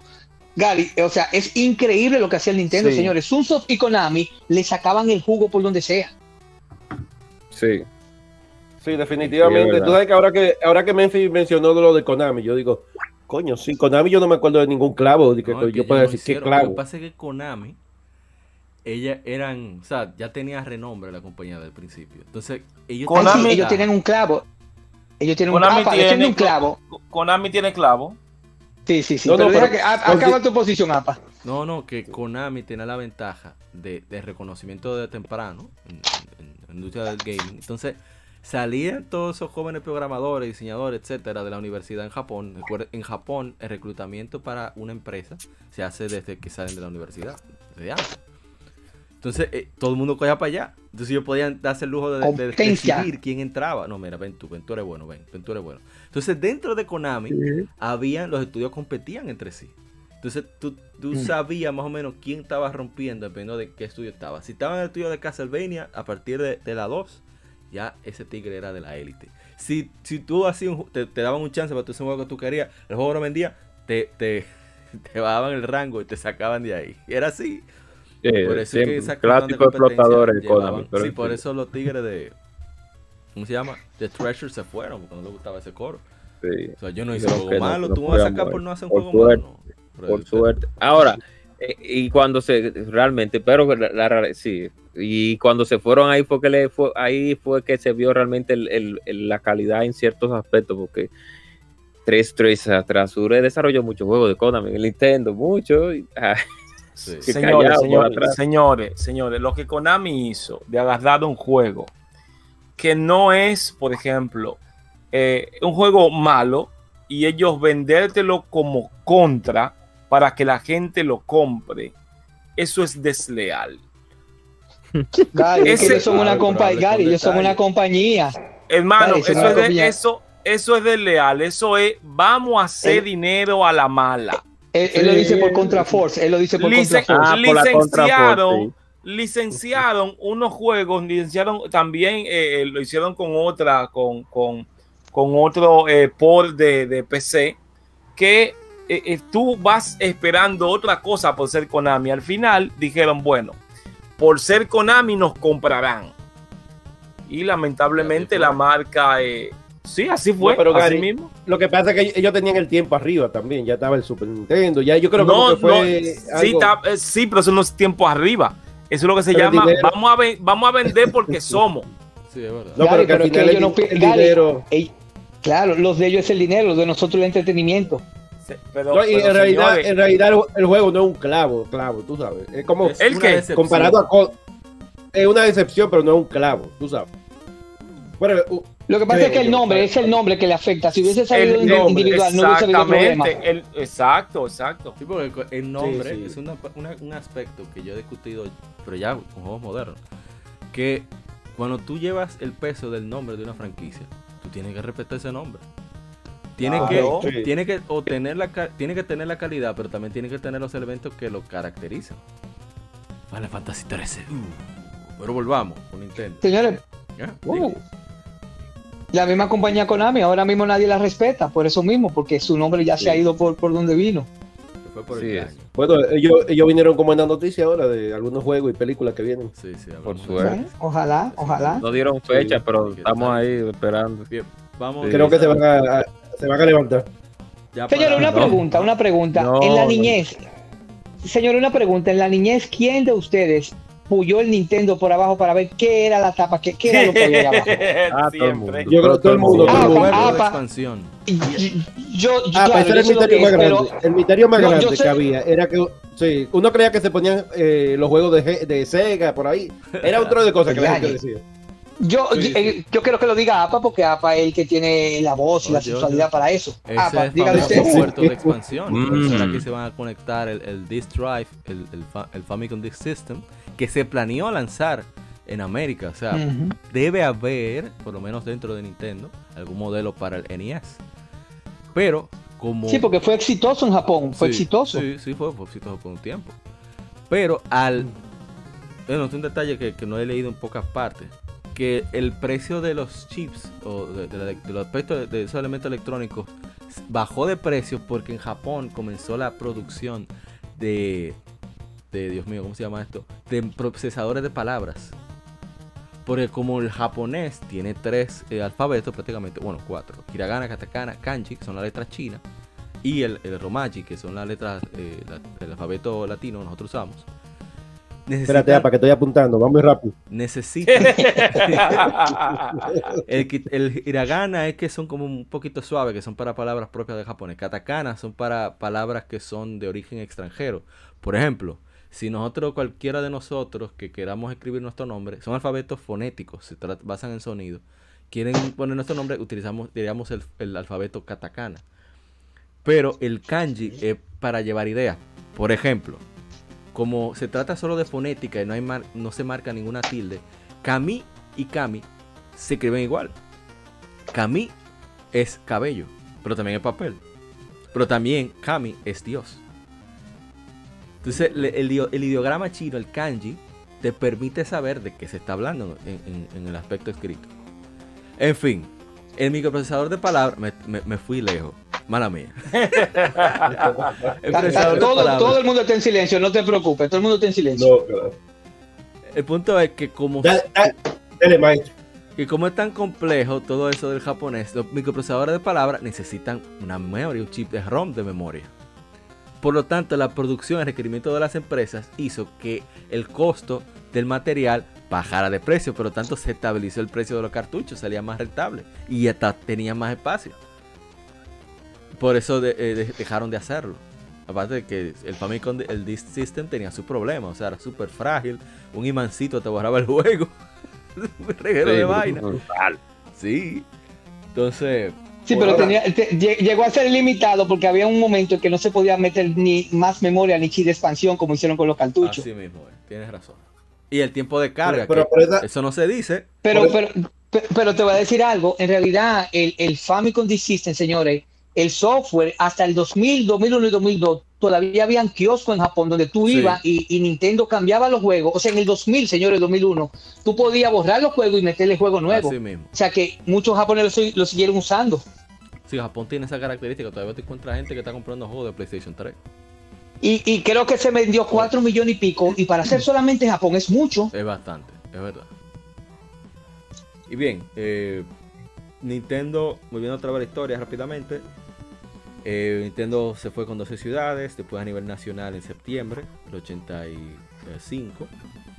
Y bueno, no, el 86, perdón.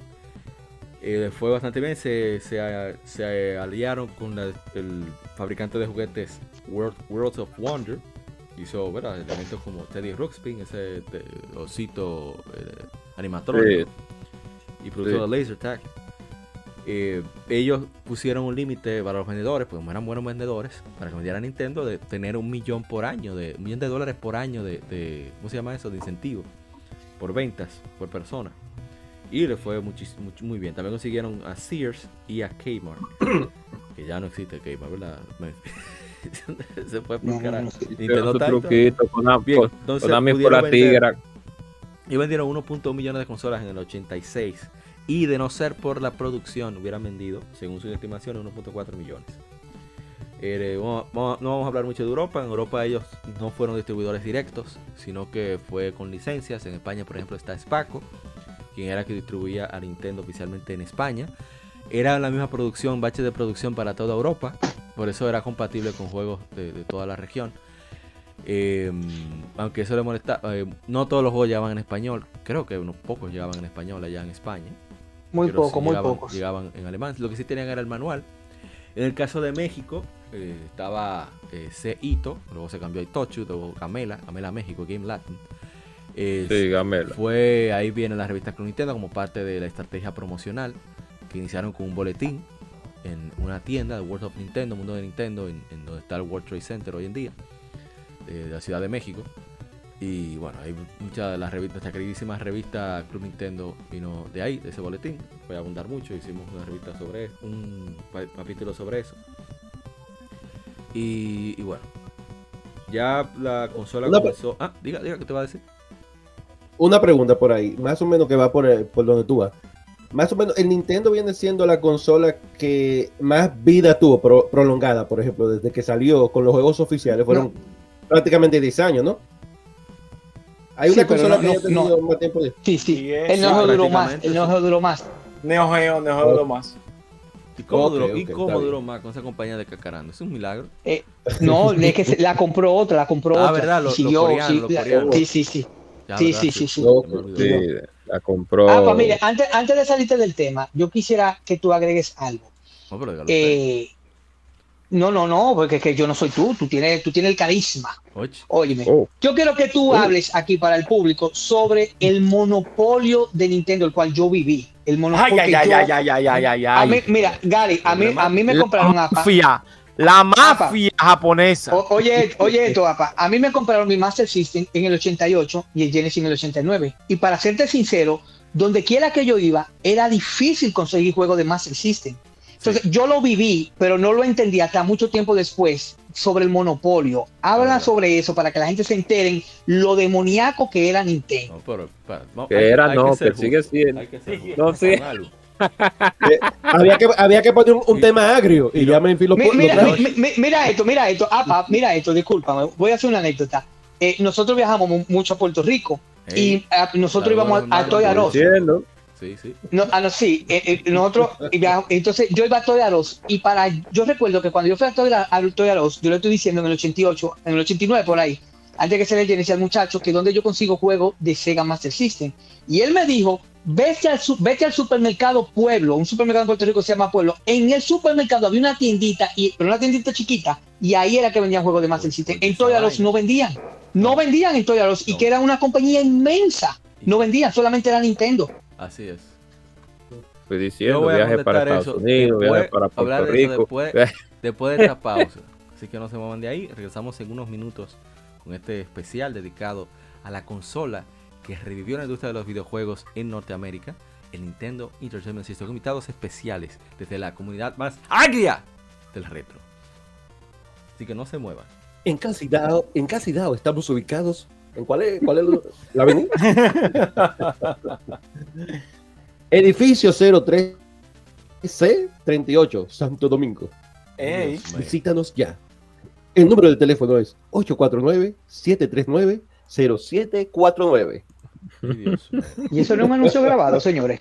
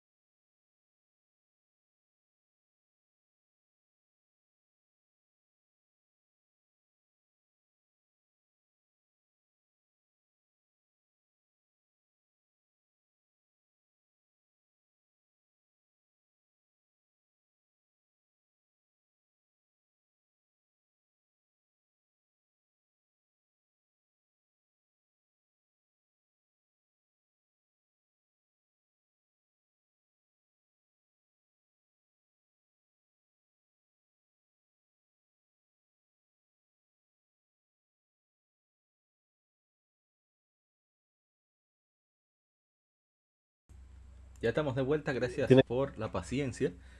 Y vamos a, a continuar con la conversación. Entonces hablaba Memphis, preguntaba acerca de ese monopolio, práctica de monopolio que tenía Nintendo en la época. Y esa es una decisión muy adrede de Nintendo, aparte de que le convenía, obviamente, a nivel económico.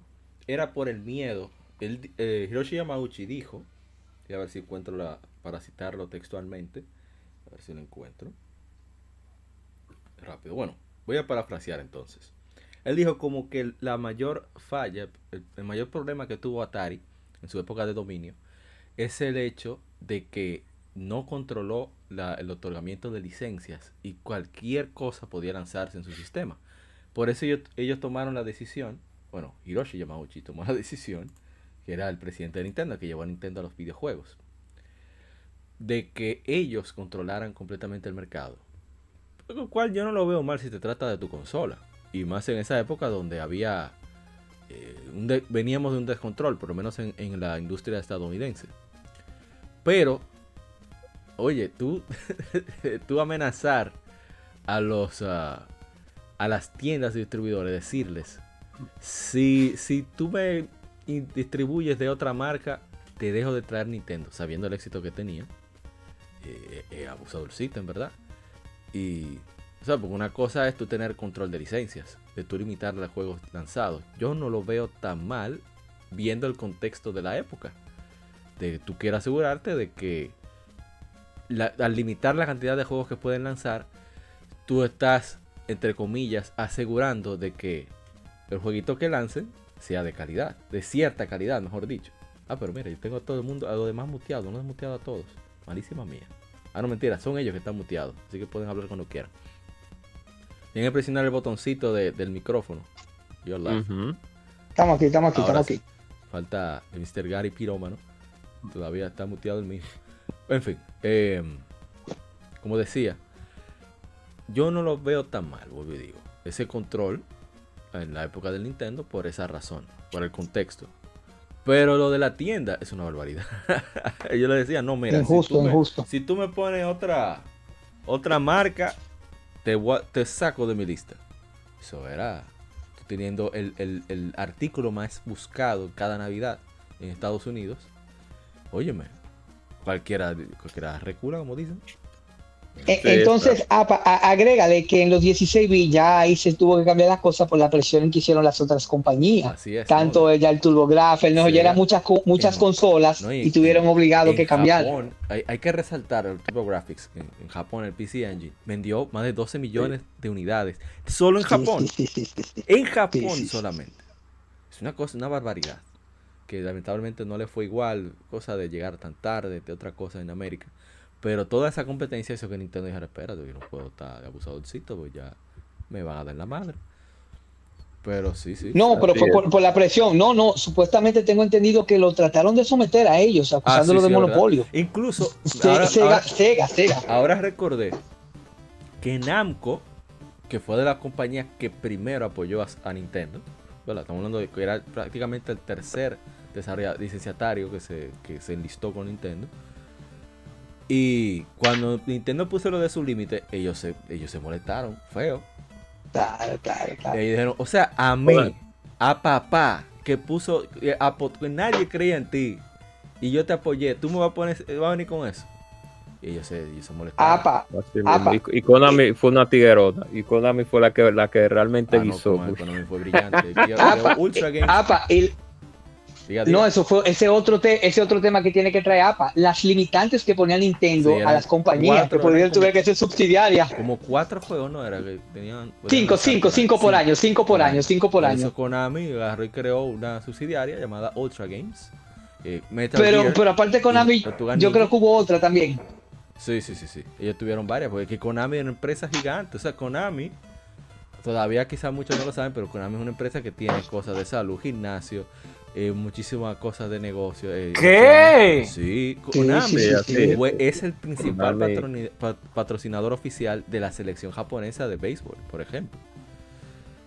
sí, por eso es que ellos le dieron banda a, los juegos. Los juegos eh, dale ahí a ver qué sale, pero ellos no le dan mucha mente porque no es su ingreso principal.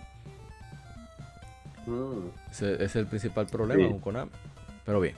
Eh, y lo de la, la, producción de películas también, ah, que, tienen, que van a, impulsarlo más todavía. Konami está, sí. ellos están quitados de bulla. Bien, ¿qué otra cosa hay? Ah, ¿verdad? Una, una, última, una, última sugerencia, para que no tiene que ser ahora, para que no hables de la demanda por la cual surgió el nombre de, Kirby sobre el abogado también, para, ah, para que una parte se enteren. Contamos un poco en, en, también en el top 25.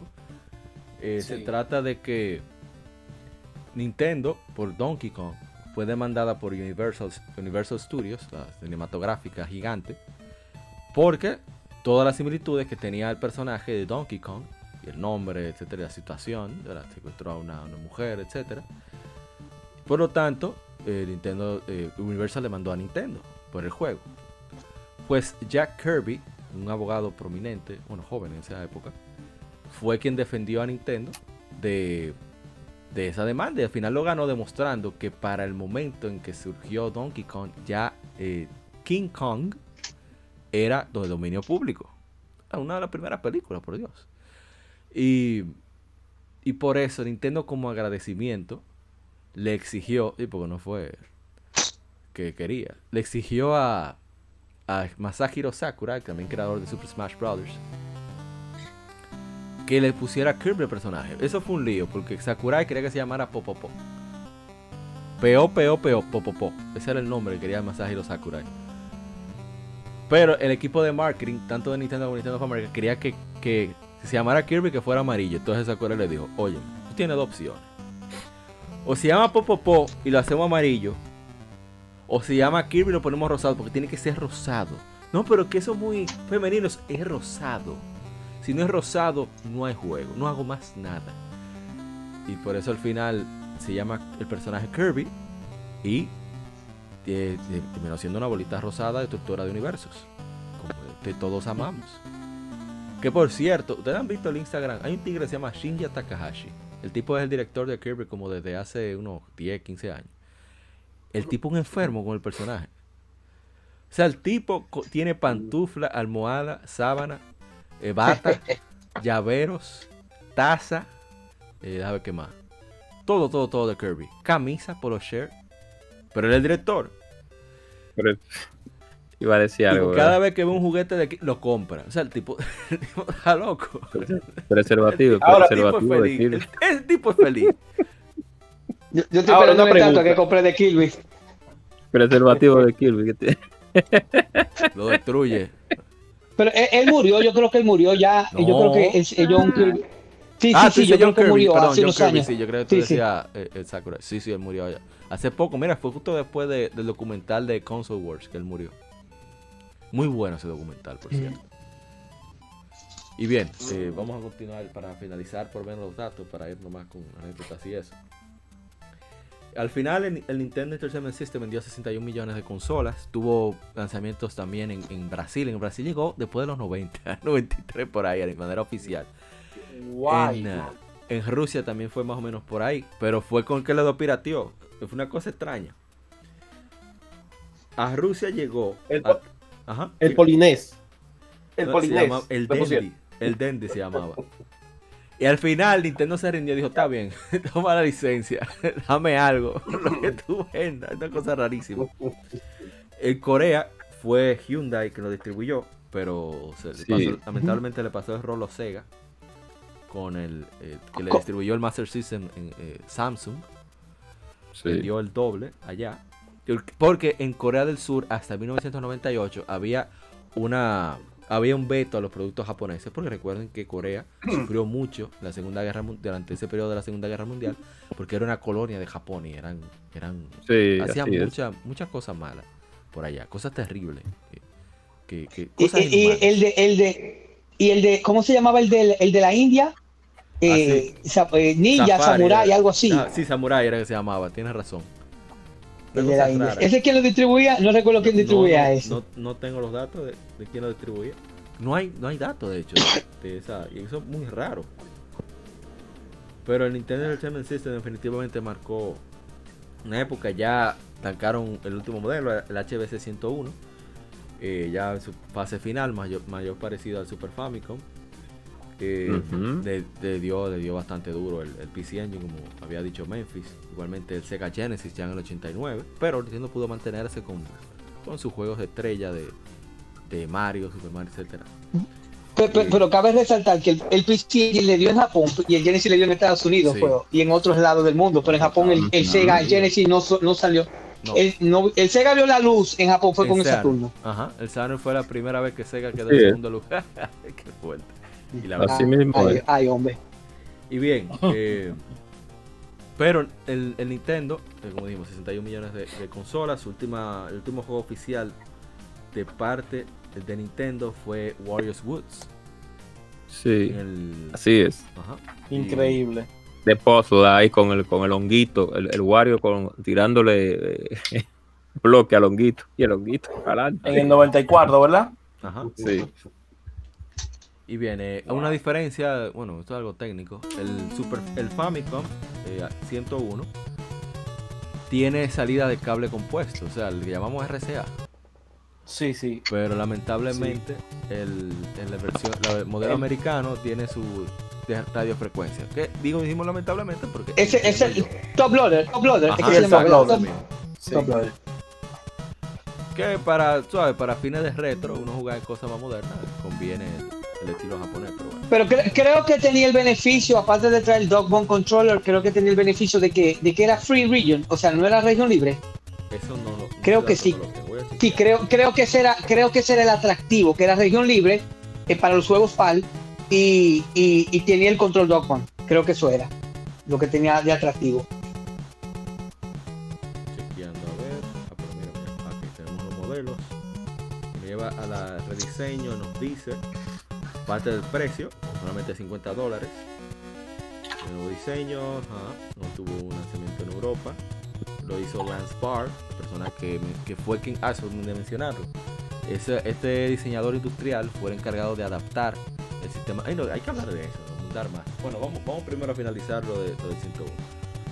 Entonces, una versión en frecuencia con salida multi salida, multi. Eh, a ver, un cartucho más corto de Famicom, adaptación RAM para el Famicom Disk System. Y, a ver, estoy viendo a ver si habla sobre eso y veo que no, no lo menciona. Ah, quería hablar sobre el diseño de Nintendo, como hablamos, era para tratar de penetrar en el mercado estadounidense, que las consolas estaban ya de salir por la desgracia del Atari 2600, de que pues tuvieron que tratar de venderlo. Hablamos de los términos ahorita, hace un tiempo, antes de la pausa. Pero resulta que el diseño de la consola también se cambió. Entonces lo hicieron lo más parecido posible a un VHS o VCR, como dicen los estadounidenses. Que eso fue brillante. Un atractivo. La verdad es que entre cambiarle, cambiarle el color a, a, un gris así, como un equipo de sonido, y ese diseño tan, tan de, de, VHS y la forma de tú meter el cartucho, eso fue brillante. Y, esa ilusión de tú tener un robot en tu casa, como en la película de Rocky y en otras cosas así. Sí, porque estaba de moda también la vaina de, la yo, Oye, ese robot yo lo, yo lo tenía, yo lo tuve y yo no hice nada con él. Yo nada más lo puse dos o tres veces y ponía a mi hermanita que me ayudara y más nada. Eso era, eso era, eso era, eso era un llavero para llamar la atención.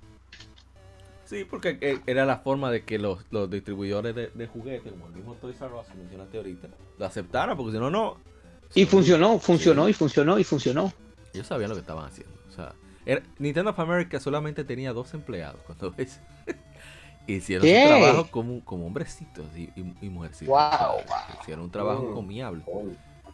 Eso es para que ustedes vean solamente, señores, que no solamente el, eh, eh, el, producto, también hay que saber venderlo. Sí. Criminal chivato algún día. Sí.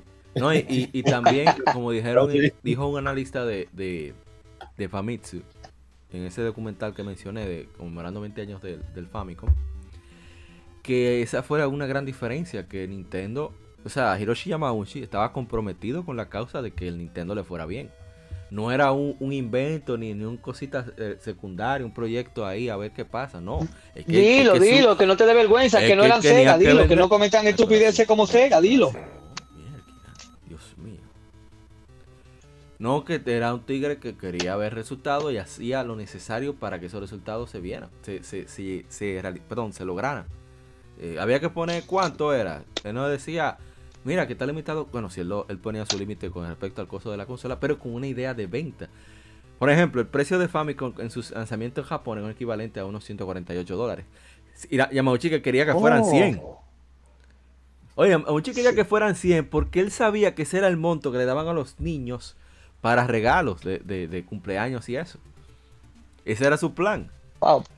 wow. en eso. Pero no, por cuestiones de costo y eso tuvieron que lanzarlo en alrededor de 150. Entonces, es, esa cosa, ese, tipo de, esa visión, hay que darse a Yamauchi, que era un tirano. y Yakuza. No, no. Hay que darle al Ojalá siga con la gente así. Dios mío, pero. Sí, sí. Te están dando. Mira, que la gente cobra ceguero. Ah, te están dando, gente cobra. No, yo, era, yo, yo, yo, yo soy de Sega, pero la verdad hay que decirlo, Nintendo, Sega tiene que calmarse donde se menciona Nintendo. Sí, sí, hay, que dárselo. Bien, vamos entonces a... O sea, fue un universo, ellos hicieron un universo de ideas. Sí. Y todas, el tiempo lo atinaron. El, tiempo lo demostró. Sí. Wow. Y, están más sólidos que nunca ahora mismo. pero, todavía hay gente, quizá por ignorancia, no solamente aquí, en Estados Unidos todavía yo he oído madre que dicen Nintendo a los aparatos. Sí. todavía dicen Nintendo. Mi mamá al PlayStation 4 le dice Nintendo todavía. Mi madre a, a, mis consolas portátiles. O sea, ella se sabe los, nombres de la mayoría. Y sabe, o sea, las marcas por lo menos. Pero ella le dice Nintendito. Todo lo que es portátil, Nintendito. tú sabes que Menfi, ahora que dijo eso, yo estaba pensando eso al principio, cuando tú empezaste eh, este podcast. Yo dije, lo que, las palabras que nunca una madre ha dicho. Dije, apágame ese Sega. Yo creo que no hay una madre que Ya, ya, ya, ya, ya, ya, ya, ya, qué fuerte. La gente cobra, pero di algo. Qué fuerte. La gente cobra, usted está aquí. Terrible. Yo, yo tuve una discusión con mi mamá los otros días que yo la grabé por WhatsApp Dejamos ya hacer ese meme. Espérate, ese meme tengo que hacerlo. No, una realidad, porque Nintendo, es que Nintendo marcó, y discúlpeme, me, lo que pasa es que Nintendo marcó una época. Y cuando llegó el Sega, ya, ya, pues ya para cuando llegó el Sega Genesis, porque ¿quién compró casi el Master System? Casi nadie. Yo nada más conocí dos personas en el colegio con Master System, dos personas y más nadie. Ya cuando llegó el Sega Genesis, ya el Nintendo tenía ya una, una un Roma, monopolio ya tenía. Yo, tengo una anécdota con mi mamá, la tengo grabada en WhatsApp, que los otros días le digo a ella, mami, que tú, o sea, quien me compraba los aparatos era mi papá, pero mi mamá sí me compró uno que fue el Dreamcast. Y yo le estoy diciendo a ella, mami, que cuando tú me compraste el Dreamcast, mira muchacho, yo no te compré, ¿qué es eso? Y yo, un aparato, no, yo te compré un Nintendo. Y yo, oye, y ella diciendo que un Nintendo, y yo, oye, y me peleó que no, que fue un Nintendo. Yo no entiendo, porque a mí, a, mí nadie me compró ni... No, pero espérate, que eso se popularizó más después, porque, porque era, apágame ese Atari, era que decían también. Eso era, eso sí, en el tiempo de Nintendo era Atari que decían, y después ya fue que se popularizó más el, el nombre real. Mira, en Europa, ya volviendo rápidamente a los datos, ya este el último dato, porque vamos a irnos con anécdotas, opiniones, etc.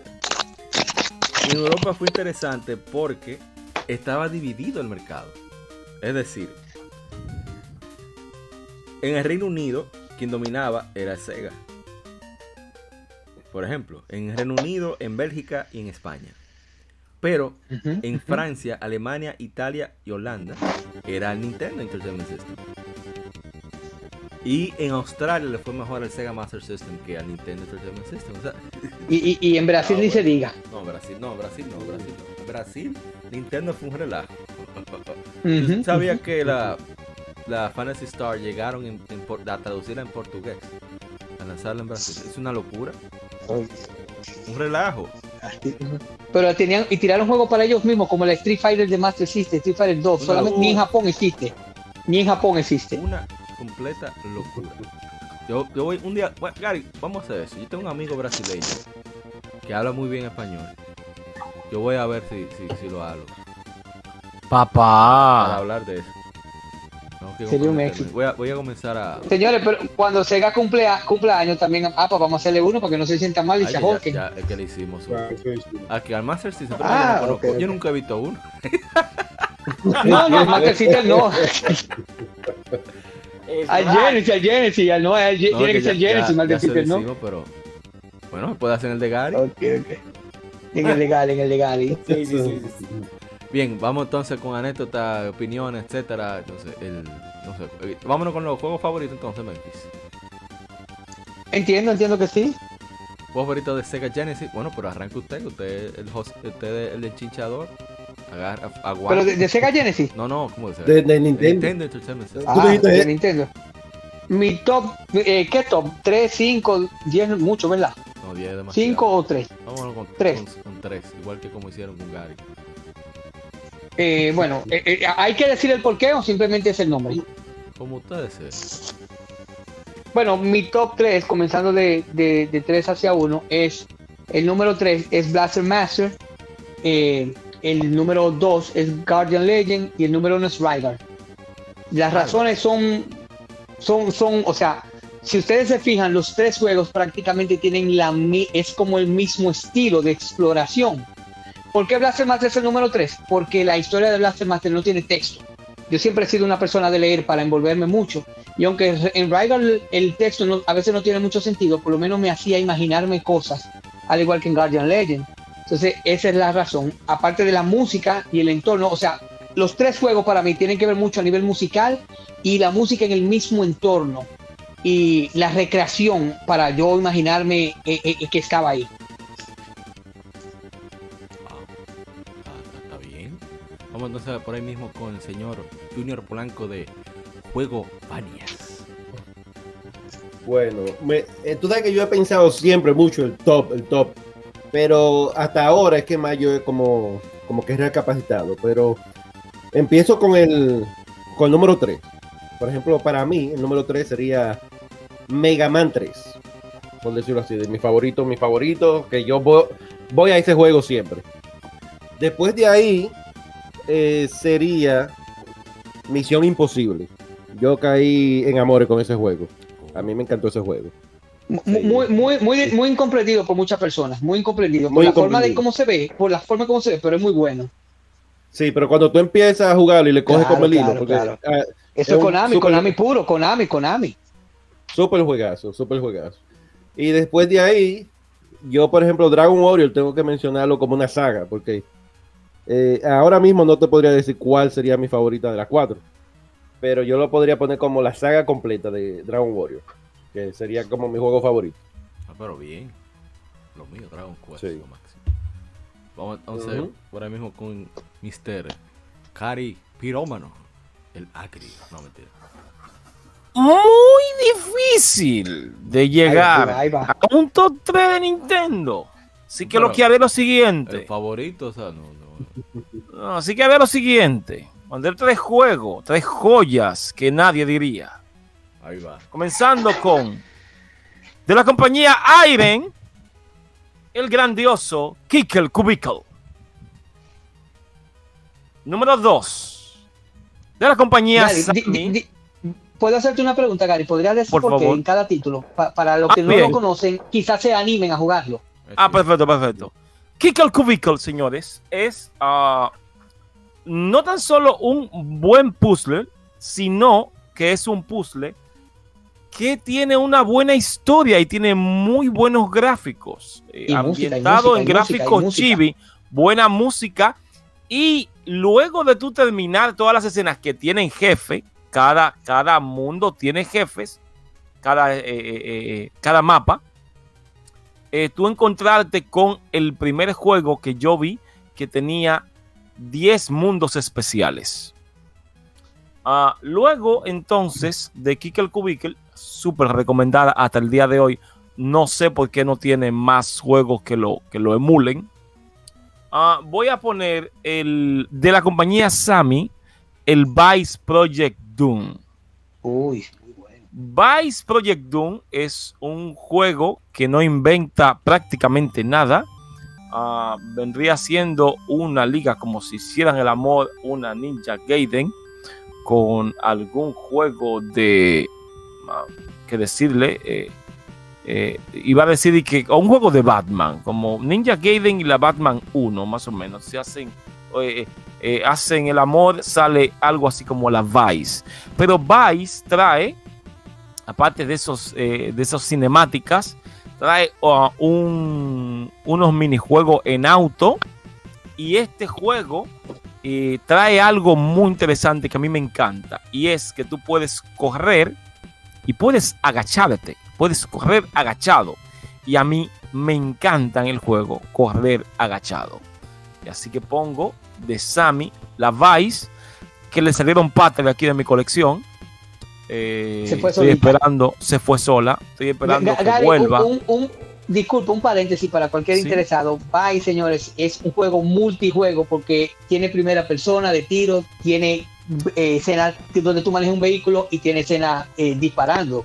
Run and gun. Sí, se me había, se me había olvidado el asunto del. todo en uno, es un todo en uno, es un todo en uno. Sí, sí, es un todo todo en uno. Y que es de Sunsoft, que tiene buena música. No, no, no de Sunfox, no de Sunfox, es de Sammy, No es Sunsoft. Ah, no de Sammy. No, no es esta. No. Wow, mira. ¿Cómo dice era Eh, exacto. Entonces, am, y me voy con el número uno, que este no será mm, sorpresa para mucha gente si me conocen. Eh, publicado por Jaleco, pero no es de Jaleco, sino de Natsume. ¿eh? Excelente compañía.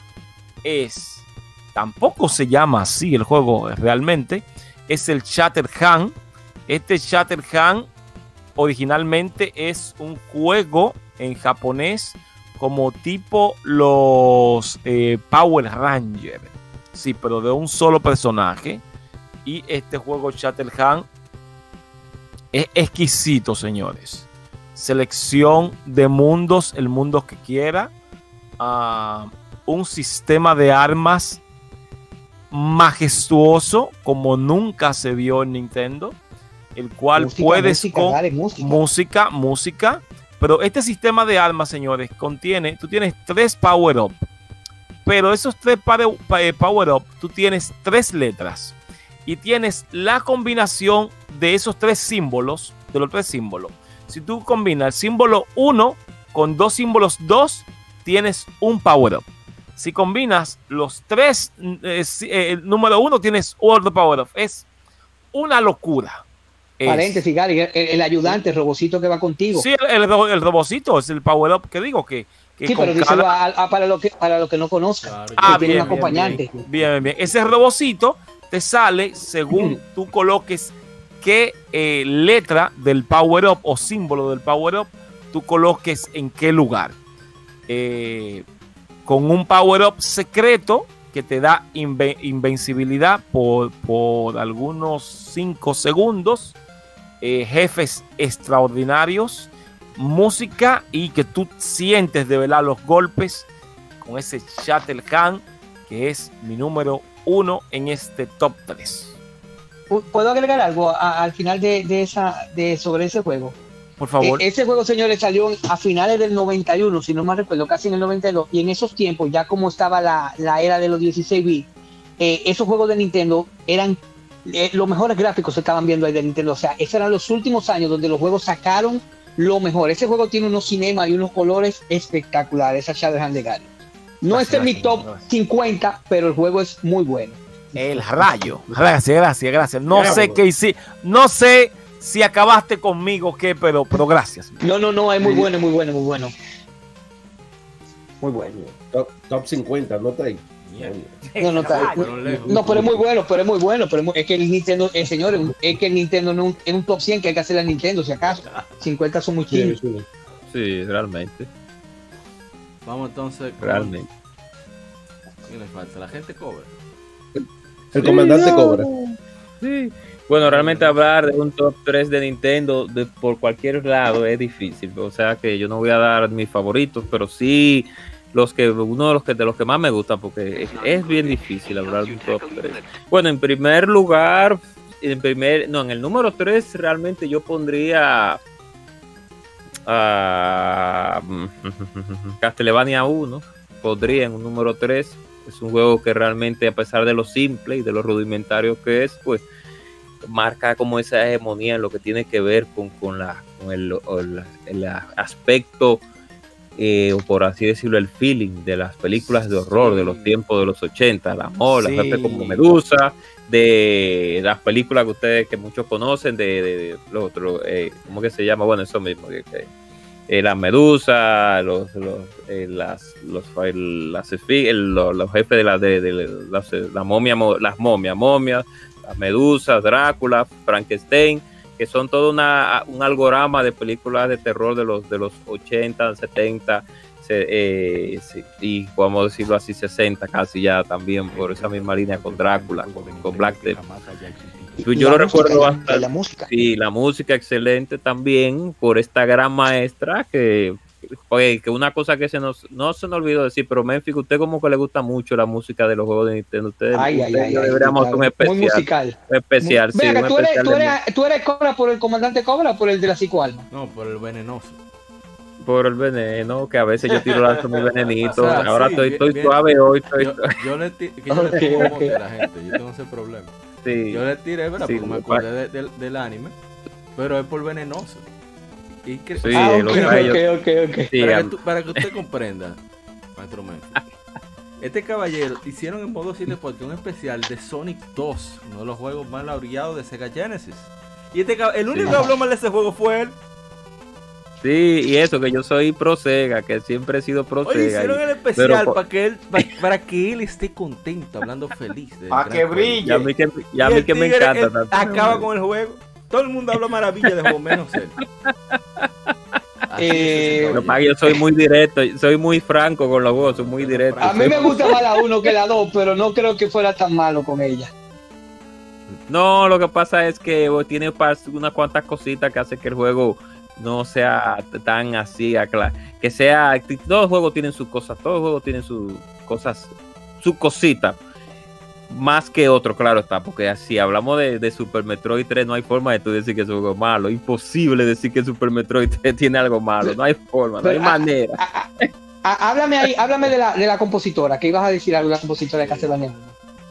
que la gran mayoría de compositores en, los, en la época de Nintendo y Super Nintendo son mujeres, la, Sí, las que hacen la gran mayoría de música. Ojo, ojo. Y- En esa época había que programar día duro. Sí, Y- claro. no, y esa, Entonces- esa se cargaba en programa ellas mismas, no como el caso de Sunsoft, que tenían un equipo, de- tenían un compositor de entrenamiento clásico y un equipo de programadores de sonido buenísimo. Sí, por es, eso que casi tenían todas el las- nivel que tenían. Casi, claro, Pero esta, casi todas las otras damas era, ellas mismas Sí. a programar también ese sonido, que no es fácil. Ah, Ustedes han visto no, no. el anime de el anime de Vampire Hunter D, ¿verdad? sí, claro, el Claro. sí, el- el- las, novel- las novel- los covers de las novelas fueron que inspiraron la- el cover de Castlevania. Sí. ah, ok. Sí, porque eran novelas. digo. eh, que Eran, no- eran, eran, eran novelas ligeras. Eh, Pero es lo que digo, las, canciones más recordadas de, la- de, de- de- de- en, los- en la trascendencia, en lo que tiene que ver en los videojuegos, como un Street Fighter 2, son mujeres, son mujeres que hicieron la música, esa música tan recordada. Pero en fin, Castlevania por eso, güey, ¿cómo fue, Amaury? No, iba a decir que, que tiene un especial sobre las mujeres en videojuegos. Ay, La- sí, modo también esas damas. tenemos uno. Que Sí, pueden llegar ahí y darse su vuelta. Hay mucho más de lo que, ¿sabes? que dicen que. Nos ah, falta uno de las- de las mujeres más- Todo, eso que no le da la gana de averiguar. Pero sigamos. Sí.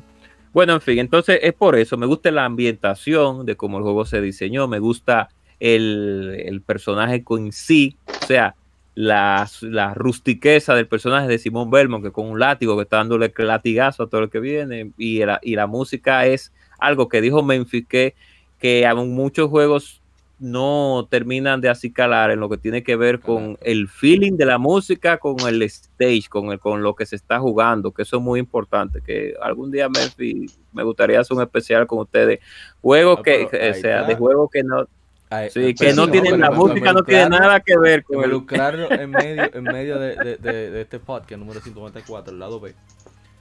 Ahí está. Yo tengo El hermano juego Bunny. yo tengo Ah, el, nuevo- el juego Bania, sí, Ahí ¿verdad? hace un especial musical de Nintendo. también. Imagina, sí. la gente Ah, cobra. sí, no, tenemos que hacer- la gente Claro, cobra activo de una vez.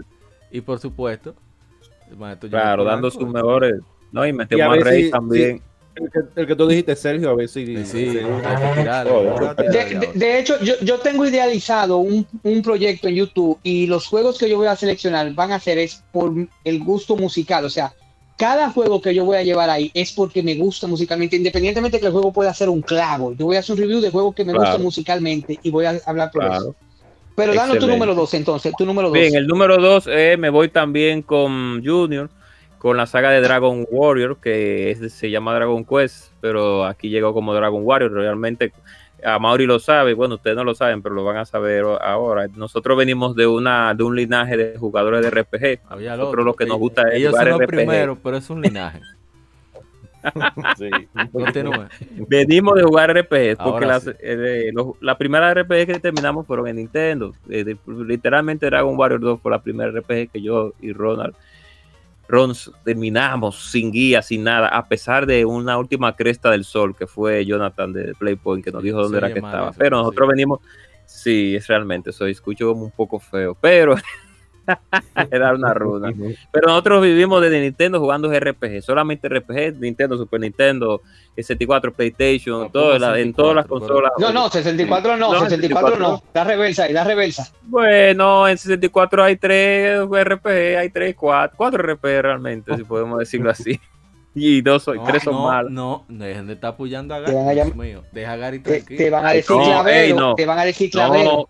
No, Mario RPG es buena. Sí, Y bien. ah, sí, Ogre y Ogre Battle- y y Ogre Ogre- Battle. y Ogre Battle va- eh, es buena. Tú no puedes decir Y ya, que Ogre Battle es mala. Y Hybrid Heaven. Tú no puedes decir- Y High Breve, no, yo es muy mediocre regular. Pero a mí me gustó, a pesar de 64. todo. Quest 64 no es regular. Siga, siga, y, siga, pe- y- pero yo la defendí Ay, muchísimo ay. este día. Yo la defendí muchísimo porque fue una Quest 64 es lo que a lo que nosotros jugamos actualmente es lo que criticábamos anteriormente. En el caso de Castlevania 64, lo que llegamos a, la, apoyar. No, no, no. Claro. Mira, Sigue el, hablando el de número Nintendo 3, el número 3, el Sí, número, sí. el número 1, el Sí, número 1. Sí, sí. Ok, el número uno. Muchos que están jugando Castlevania ahora di que la, la, la, la, la, la- el- la maldición de la oscuridad y las, y las últimas que lanzaron en PlayStation 3. Que, ah, sí, que, que juego más bueno. No, mentira, la última no fue buena. Pero los que alabaron, eh, alabaron la, la maldición de la oscuridad y alabaron el alegamiento de los inocentes. Fueron los que no jugaron Castlevania 64, el mismo sistema parecido. Ay, Por eso padre tú no amado. tienes que bueno, pero en fin, eso es un tema para otro podcast. Y el número uno, bueno, ah, me voy con la bola rosada, la Kirby Aventura, la aventura de Kirby. Me encanta el juego. Una No, pregunta, pa, antes de que siga, pa, una pregunta. Kirby, tengo entendido, creo, creo que estoy casi seguro que Kirby es el juego más grande de Nintendo. Dicen que ¿Verdad? está tamaño. eh, a nivel, en- sí, a o sea, a nivel técnico y de kilobyte. No tengo sé- entendido no eso, porque-. Sí, sí, estoy casi seguro. Gary, yo te mando una información sobre eso, ¿verdad, Gary? Yo creo que sí, que es el más grande. Eh, yo me di cuenta hace muchos años en la emulación, es el que más kilobyte tenía. Estoy casi Bien. seguro que es Kirby. Bien, Ok, Kirby siga usted, debe porque ser- Kirby- Este. Sí, sí, Kirby Kirby, debe Kirby de es ser el juego más, el juego más Sí, grande. de efectivamente. Kirby's Adventure 168 kilobytes. Oye, esto. Ok, siga usted comandante entonces. sí, no hay manera de decir que el juego es malo. Realmente es un juego 10 de 10. Vamos, no un juego 10 de 10, no, un 9 de 10. Vamos a poner así, vamos a poner No, un 10 de 9 10, cabe 10 de 10, cabe. Porque de jugabilidad, de gráficos y música están sólidos completamente. Y tiene su replay value porque tú puedes jugar los mundos que tú has dejado atrás, que es una cosa que no tenían algunos juegos de Y Nintendo. graba, y graba, ¿verdad? Grababa. Yo creo que graba Claro. también. También graba. graba, señores. Y el juego tiene minijuegos, tiene, tiene Los minijuegos son fantásticos. Tú sabes, tú sabes que lo, lo raro de eso es que una portada de Nintendo, Gary, la portada de alta calidad, como no la tiene, ¿verdad? Solamente en una portada, ahí caben todos los juegos, lo que te toma el espacio de una portada, ahí te caben todos los juegos de Nintendo que han existido. En el espacio que te toma en la computadora. Sí. Entonces, Ah, ok, ok. Claro. Entonces, esa es mi top. No puse Super Mario Bros. 3 porque a No, no, Chepa, son tres, son realmente a Chepa, pero puse a la bola, a la bola roja porque eh, se lo merece. La- son pocos los juegos de Kirby que son malos realmente. Hay algunos que son muy regulares, es una realidad, pero, pero la gran mayoría siempre ha mantenido una calidad decente, que es lo que importa. O sea, que ahora yo he pensado No. que de- yo debería, de ten- debería de haber un juego de, ¿sabes? De cuchillo y vaina de Kirby. Vaina de, de utensilio. De utensilios de. Sí. No, Una aspiradora, una aspiradora deberían sacar con. Kirby. de aspiradora de Ese Kirby. abanico es duro, estoy loco por ese abanico. Hay Ahora, juegos de Kirby de una- Super Nintendo. la- Diga usted. No. Ah, sorry, sorry, disculpa. No, pero que le iba a preguntar no, a no. Memphis un pronto. Si Memphis ha, ha jugado The Lone Ranger de, de Nintendo. Yo la estoy jugando Cuando eh, yo- recientemente. Yo la, yo la acabé cuando niño, como en el 91, yo la acabé. Loco, 90, ese- 91, ese sí, yo juego- la tenía, yo la Ese juego tenía. es bueno. Ese juego es bueno. Sí, loco, y es yo me juego recuerdo, que yo, yo tengo yo tengo como 33 años que no la juego 32, pero yo recuerdo que, que decía, ay, yo sí lo era güey, o sea, hablaba, el juego hablaba. Sí, No, y que es un sí, juego de aventura, es un juego completo, un juego completo. sí, sí, sí, sí. A mí me De gustó Konami mucho, a mí me gustó mucho. A mí me lo Claro. compraron Easy cuando salió. Y la Rocket. Oh, un y la clavo. Rocket. Increíble. ¿Sabes quién me falta? Ah, yo. No me acuerdo. Ay. Me, me- me gustaría, me gustaría hablar con, con Ah, usted. ah, pa- Junior, no menciones no menciones los Mario, no menciones los Mario, No, bueno. no menciones Eh, Mario. Amaury, dame, dame un, dame un, Amaury, dame un, un- que me gustaría hablar con, Ga- con Gary, con usted Junior y con Memphis. ¿Cuáles son los juegos clavos que a ustedes les gustan? Porque a todo el mundo le gustan sus clavos. a la buena gente que no se niegue. A todo el mundo le gustan Yo- sus juegos no malos, hablar aunque porque- sean malos. Yo tengo que salirme de ahí. Señores, si yo le digo, si yo le digo cuál es un clavo que yo amo, yo creo que me sacan de aquí. yo tengo una. No, lo que pasa es que Ya, a mí me llevaron fue una selección de juegos. Yo no, yo no, yo no buscaba juegos. El primo me surtía. Era un. Un, mal necesario en los juegos. Se- señores, señores, déjenme, decir esto. Cuando a mí me compraron mi Nintendo, me lo compraron con Mario, ma- venido con Mario, Gyromite y Doc Hunt y Popeye. Señores, y Popeye fue el que me enamoró. So- yo, ninguno de los otros servía. Popeye, Popeye, Popeye. Yo no sé qué tenía Popeye y Oliva, y a mí no me gustan los muñequitos, pero ese juego me dejó loco. Bajo. ¿Qué? Coño, es que en realidad uno como que no, eh, como, bueno, es que es difícil como decir como que son clavos también. Pero ve, déjame No, pensar, ese juego Ga- malo. Ga- yo, ¿tú sabes cuál Ese juego juego- malo me gustó? Un juego malo, te voy a decir que me gustó. Y Pero espérense, espérense, no faltó, no espérense, no faltó nadie, no faltó Falté APA, no yo. faltó una Amaury, gente. no me fal- acuerdo. Amaury. Ah, Sí, bueno, vamos a acabar ahí, vamos a acabar ahí Vamos, antes de saltar los Ah, clavos. bueno. Ok, está bien. No, lo que pasa es que tú dijiste, tú dijiste tu clavo ya, Memphis, por eso fue que... No, no, no, sí, sí, sí, sí, mala mía, mala mía. Yo, no me acuerdo cómo fue el orden que yo di en, en el programa de Gary.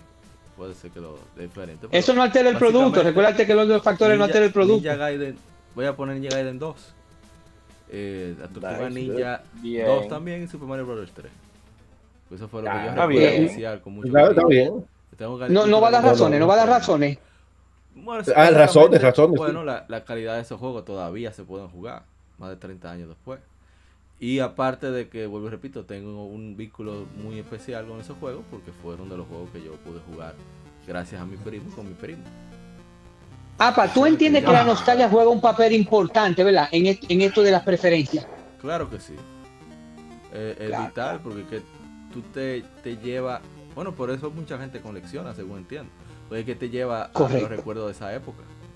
Eh, es como... No, pero para, para la selección, para la selección de un top, porque tú decías, oh, este es mi juego favorito, y hay gente que dice, no, pero es un clavo, pero que la nostalgia también juega un papel Claro importante. sí. Por eso es que dicen que hay juegos que es mejor tú dejarlo en el pasado. Y películas Mm. también. Porque si tú lo ves ahora, Sí, es verdad, es verdad, es verdad. está feo. Estoy pensando en un juego que me pasara algo similar. No, no, no me llega. Muy bien, los clavos. Vamos a hacer, repito, vamos a hacer algo de, de esa línea. Porque tuve la fortuna de que el primo hizo su, su. Fue muy selecto el primo. Con lo que trajo. Entonces yo no. Pero y luego, apa, después de grande, tú no has jugado un clavito, di que déjame jugar este No, juego a ver si me gustó. de Nintendo. Si fuera de otra consola. Pero, ajá, pero Claro, tú jugaste pero- juego de Nintendo después. No, yo no exploré tanto. Sí, tú tienes que... Pues, señor- señores, el único dominicano que no ha jugado clavo, señores, fácil. el único, el único dominicano que no ha jugado clavo, apa. No, pero es que es de Nintendo Entertainment System. De Sega Sí, Genesis de Nintendo, de uno Nintendo. volando. No, porque no recuerdo. Vamos a venderte uno, apa, para que lo juegues. No, no, pues yo no tengo Sí, Nintendo. es. De PlayStation Uno con 4, tu. Nintendo. Por ejemplo, de Sega Genesis yo jugué Green Dog y me encantaba. Eh, Espérense, señores, eh, damos Nintendo, Nintendo. Ah, ¿Quién es que va? ¿Quién es que va con su clavo? Yo no recuerdo de Nintendo. Arranquen con los clavos. Bueno, déjame irme con el clavo de Nintendo que me gustaba a mí. A mí me gustaba Predator, a mí me gustó. Y Predator es un clavo. Oye, Predator es un clavo. A veces tú te quedabas encerrado en una vaina que tú no sabías qué fue Me lo que pasó. acordé, me acordé del Ay, clavo que me gustó, me acordé. Mario Missing. Ah, tú ¿Cuál? viste. ¿Cuál? ¿Cuál? Mario is Missing. Ay, Ah. Mario Smith. Sí, sí, sí, sí, sí. Esa disparate de tú conocer la ciudad y vaina, no me lo puse, me entretuvo. ¿sabes? Bueno, Eh, uno pero uno. Bueno, lo que pasa es que también los clavos, a veces uno no lo veía tanto como clavo porque uno no tenía opciones.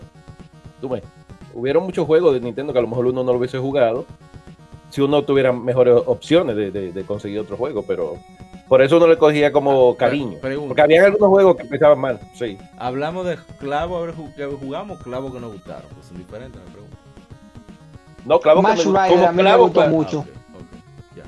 No, pues, ¿Cuál? Rider, Max Rider y Urban Oh, Champion, esos son mis tres clavos. Yo, y yo la Popeye. yo jugué a Dr. Jekyll y Mr. Hyde. Sigan, sigan. Ay. Ah, es un clavo, es un clavo. Yo, yo creo que tiene que ver mucho con, con la infancia, eh, eh, los juegos, los que, que son clavos para mí que me gustaron. Tiene que ver mucho con mi niñez. Bueno, lo que pasa es que eh, el- eh, ahí es donde entra el, la nostalgia, porque hay personas que dicen, no, que ese juego es bueno, pero realmente es malo, pero dicen, no, porque yo lo jugué cuando era niño, pero era malo el juego realmente. Como el Robo- Robocop 1, no hay forma de tú decir, es Ah, más, no, la pero a mí me tripleta de data, a mí esta me gusta, esta me gusta. claro, a mí me encanta, pero la tripleta de data EAS de Robocop no hay forma, son malas todas, son malas. Yo creo que la 1 es buena. Bueno, creo yo. Que La era una es muy regular, es muy regular, porque, eh, y eso que yo a, a- mí me Cobra, encanta la Robocop cobra, 1. cobra, lamento, cobra, lamento. Ah. Lamento decirte, hermano, que no había escuchado. Eh, hoy, hoy no había escuchado algo tan descabellado como eso. Pero no hoy ahora, hoy en el día completo. Déjame, déjame decir. Robocop, Robocop 1 de Nintendo es Es buena, es buena, es el buena. mejor diseño de cómo se debe de hacer un juego Una de Robocop. Ah, Primero, Ninguna Robocop sirvió. Primero- Ninguna Robocop sirvió después de eso. Primero, no salta. Robocop no debe Sí. de saltar. Oye bien, oye bien. Primer, oye bien, oye bien, oye bien. Primer, primera regla. El Robocop no puede saltar. Claro. Si Robocop saltó, el juego es un disparate. Y el único trena, juego de ¿verdad? Robocop Ahora, que no salta es en la 1. Oye, oye bien, oye bien. Y las mejores músicas de un Robocop son esas. La mejor Ujú. música. Te es que cubre. tiene la misma, Si- la misma música. Sistema, sistema para cubrirte. Sí, tiene, tiene un sistema de, de defensa, sí. Golpe. La bala no te hacen daño. Pistolas. Señores, Los caracteres, los caracteres, los Que la enemigos. bala no te hacen daño. No digo yo para no- que sea como no, No, las patadas y las balas te hacen daño, claro. A Robocop le hacían daño. perros. A Robocop le hacía No, daño. digo, daño. yo, di- digo yo que para que sea perfecto tenía que ser así, que no le hagan daño No, bala. no, no, no, no, no. Señores, pero a tenía Ro- que Robocop, Robocop las balas le hacen daño. Él tiene la daño de batalla. En la Claro película que sí, claro que en la sí. película sí, claro. Ah, daño de sola. batalla. Una sola bala. No, no, no, no, no, no, no, no, no, pero Robocop sufre daño de batalla. Él, él, él, Ah, él, sí. él- él- a él la bala, la bala le daño. hacen daño. Sí, la, le le hacen hacen daño. daño, y, pero- y lo, y lo otro es, señores, por el amor de Dios, por el amor de Dios, en la Robocop 3 de Super Nintendo, yo la terminé porque no había más nada que jugar. Clavero, Pero cuando, clavero, gallo, señores, clavero. oigan bien, no, porque yo, yo antes, anteriormente, yo era un hardcore gamer que había que acabar todo lo que yo tuviera a la, la mano. sí. Pero oigan bien, oigan bien. Cuando un programador, no sé qué fue lo que se fumó. Ustedes saben que en Robocop le salen unos ratones que si te pasan por al lado te matan. Diablo. y es- esa Robocop es mala de años. Robocop sí es mala. Con el código de colisión y de daño. Esa, esa Robocop, la, la único que sirve de Robocop realmente Pues para, sí. no para mí, no, real, real, Pues Robocop sí, versus Terminator, pirómano, lo eso único es que normal, sirve. O sea, la gente cobra es Rocky izquierda. No, eh, no, no. veneno, no, No, conoce- no. Y conoce Rocky- todos los clavos de toda la una cosa increíble. O sea, es una, una biblioteca viviente de clavos de todas las épocas. Y de cualquier- Es un albañil, un albañil.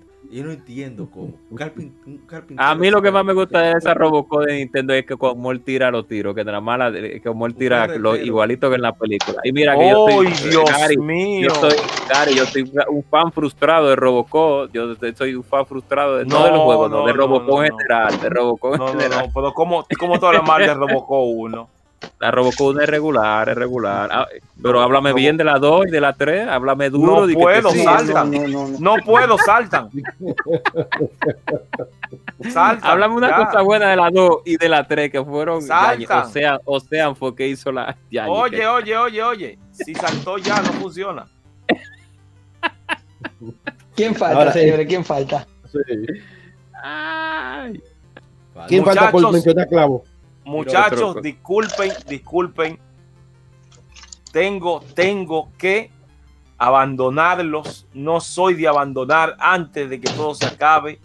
Pero con, por razones, señores, mayores, tengo que dejarlos. Oh, está bien, muchísimas gracias, Gary. Muchachos, bendiciones. Amén. Chao. Gracias, igual, gracias. Bueno, ya, ha pasado bastante tiempo, vamos cerrando. sí, yo creo que estamos bien. Rápidamente.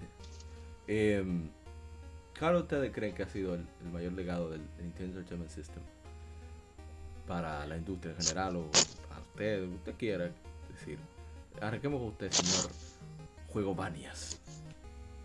Sí, como tengo menos que decir que Memphis, porque Memphis creo que tiene, mucho que decir, pero yo sí te puedo decir que el legado para mí es, por ejemplo, de las mejores amistades que yo conocí fue por el Nintendo. Es decir, que también, aparte de eso, como te digo, el hecho de que entré al mundo del RPG, empecé a aprender inglés, la primera palabra que pude aprender y todo eso, y la curiosidad, y cómo nos juntábamos todos. Por ejemplo, aquí mismo. Por ejemplo, Gary, tú, yo, Memphis, y toda esa gente que ha unido como Gary, por ejemplo. Yo creo que si no fuera por los videojuegos, no estuviéramos hablando ahora mismo. Correcto, correcto. creo que eso no, no hubiera forma de que no pudiéramos poner aquí. Por ejemplo, ahora mismo como estamos hablando por todo ese tiempo, puede ser que para otra cosa no tengamos tiempo. Yo siempre digo que uno siempre tiene tiempo para lo que uno le gusta y la pasión. Y yo siempre también digo que todo el mundo necesita un hobby y un vicio. El vicio puede ser algo como beber café o, el vicio de lo que jugar. Y un hobby, algo que, que tú lo hagas que no sea por el interés del dinero. Entonces yo creo que por esa razón yo creo que yo nunca he tenido problemas de depresión, nunca he tenido problemas de soledad, nunca he tenido problemas así, porque siempre tengo algo que hacer, de acuerdo a lo que he aprendido. Eso. Sí, sí. Pero eso es lo que tengo que decir. Álvaro, ¿qué uno va a decir ahora? No, pero que. Yo voy por esa misma línea, yo voy por esa misma línea también. O sea que él lo dijo todo prácticamente. pero, pero diga, diga, sea, sí. suerte. No, yo, yo digo que la el poder interactuar con con personas. En, para mí el Nintendo, eh, para mí, o sea, lo primero que yo pensaba cuando me decían Memphis de viaje era comprar juegos y era Nintendo. Eso era lo primero que yo. En Navidad yo pensaba, después de los videos de los juguetes, yo pensaba en Nintendo. Y yo lo que pensaba era, uno de mis mejores amigos, que es amigo actual, eh, yo siempre lo llamaba, mira, me compré tal tal juego, y él iba a mi casa. O sea, era como una, una excusa extra para poder compartir con más personas. De hecho, yo a veces caminaba y yo veía una persona con un juego de Nintendo y ya por eso nos hacíamos amigos. Oye, ¿qué juego es ese? Y nos, pedían, nos dábamos los teléfonos y ya era una, una razón para, para interactuar y hacer una amistad. Entonces eso yo creo que ya no ya, ya eso no creo que funciona porque ahora ustedes saben que no hay que salir de casa para jugar con otras personas que tú ni conoces. Entonces yo creo que la familiarización, la, la, la, unión que hacía, que hizo el Nintendo, eso se vio con Sega y todo lo demás, pero eso comenzó con Nintendo porque ni siquiera con Atari porque tengo entendido que aquí el Atari no pegó tanto como pegó el Nintendo. O sea, el Nintendo era un, como decía Nintendo, World of Nintendo, el mundo de Nintendo. Sí, esa, sencillez que tenía en esos juegos, sobre todo los hechos por Nintendo, eso hacía que llegara a mayor público. Porque quizás, ok, sí, tiene la piel de los, de los infantes, de los niños, etcétera, etcétera, por el diseño de los que tú quieras. Pero adultos se interesaban precisamente porque en poco tiempo aunque sea entender el juego. Pero me, metí. No, no, está bien, está bien, está bien. La gente cobra su turno. Bien, además de lo que dijo nuestro querido Memphis Junior, la realidad es que Nintendo apostó por un mercado que estaba totalmente destruido y al hacer esa apuesta con un concepto diferente de lo que eran los videojuegos, pues Nintendo pues fue el eslabón principal, no el pionero, pero sí fue el eslabón continuo de lo que es la industria. es un veneno. Increíble. O sea, no puede. Ah. La cobra. En la cobra. No, que, a pesar de que no es el, no es el pionero, pero es el, claro, es el, ha dejado un legado tan grande que hoy en la actualidad todavía siguen desarrollando juegos en formato de 8 bits, pues, claro, potenciados, potenciados de 16 bits, potenciados para, para consolas actuales, para consolas actuales, como son los, indie. Los indie trabajan mucho con juegos de estilo, juegos actuales estilo retro, como le llaman hace un buen tiempo. Entonces, ese legado que dejó el, Nintendo, que todas las compañías pues han seguido de, una que otra manera. Sony es una de las que más ha, como ha seguido esa, esa fórmula de Nintendo, porque hay que copiar también de lo de la gente que ha tenido éxito, que es algo lógico. Así como copian de Sony, Sony copia de, de otra compañía. O sea, eso, eso siempre, siempre ha sucedido. Y estoy hablando ya en lo que tiene que ver en materia corporativa, etcétera, etcétera, etcétera. Y realmente, como dijo Memphis, como dijo Junior, debido a este hobby, uno, uno se ha encontrado con muy buenas, muy buenas amistades que van más allá de lo que tiene que ver con encontrarse y hablar y jugar acerca del juego que más le gusta, sino que uno ha asistido a bodas, ha tenido, ha sido padrino, ha sido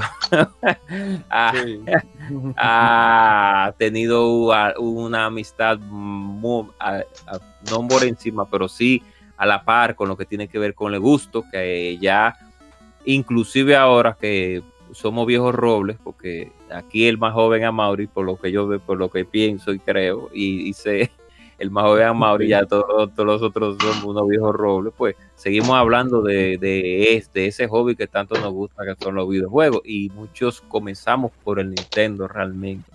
O sea que esos son los legados que dejan las marcas cuando siguen un producto de calidad y cuando crean una cuando crean una magia, lo que tiene que ver con, el, hacia dónde se dirige. Y eso lo hizo el Nintendo, que hasta el día de hoy, pues ha sido siempre, a, pesar de sus altas y sus bajas, pues se ha mantenido en este negocio tan turbio y tan eh, y tan eh, maléfico como es el el negocio de los videojuegos, pero todo, todo lo, en este todo lo que es corporativo tiene su alta y su baja, sus cosas buenas y sus cosas malas. Tú sabes que algo que yo tengo que agregar ahí, que yo creo que Memphis también tiene, tiene eso en común. Mira, después del tiempo, cuando uno ha vivido mucho tiempo, porque mira, yo duré sin jugar desde el PlayStation 1 hasta hace dos años. Imagínate todo el tiempo. Desde oh, yo, yo compré Final Fantasy VII, la terminé a Final Fantasy VII. Después yo, cuando jugué, cuando jugué Tomb Raider, me desencanté de los juegos. Por ejemplo, la mecánica de Tomb Raider, yo dije, tú sabes que yo a mí no me gusta el camino de los videojuegos y ahí como que me, me tambaleé, creí que iba a volver, pero yo jugué muchas de, de las principales como eh, Castlevania Symphony of the Night, eh, jugué la de Mera Gear, todas las que me, eh, me gustaban siempre. Y después cuando llegué a Tomb Raider, como te digo, ahí mismo me desencanté. Pues ya yo sabía que por ahí era el camino que iban los videojuegos. Pero después de tanto tiempo, yo tuve Mira, pues yo siempre he sido de ver muchas películas, anime, ver muchas cosas. Y de repente yo dije, coño, ya yo no encuentro que ver, no quiero, tú sabes, no, quería hacer nada. Y lo que dije, tú sabes, que déjame volver a jugar. Pero por otra razón también, era que yo estaba demasiado como inquieto. Como que yo, como que nada, yo me sentaba, y yo no podía hacer nada, como que no me quedaba algo, te faltaba algo. Me faltaba algo. Y ahí fue, por eso que te dije de las Mega Man, eh, jugué varios, varios juegos de diferentes consolas y hasta que llegué a la Mega Man desde la 1 ahí dije yo, mierda, loco, mira, estoy en mi casa ahora mismo y ahí seguí, seguí. oye, sí, sí, y desde ahí fue que yo dije, oye, esto es lo mejor. Y lo que comprendí es que la vida, lo que te da la enseñanza, es que lo que te hace sentir bien y tú disfrutas la vida es hacer lo que tú quieras hacer. Tú sabes, sin tú decir, mira, que alguien te diga, mira, esto es lo que tú tienes que hacer porque te conviene esto, ni nada. Y eso fue lo que yo dije, mira, me sentí bien, en mucho tiempo no me sentía así. Y otra cosa, que también el Nintendo tiene su parte mala también, en el vicio de, los videojuegos de antes.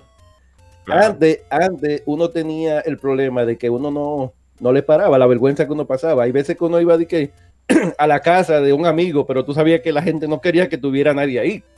Tú sabes, ya sea porque habían limpiado la casa, había, por una u otra razón.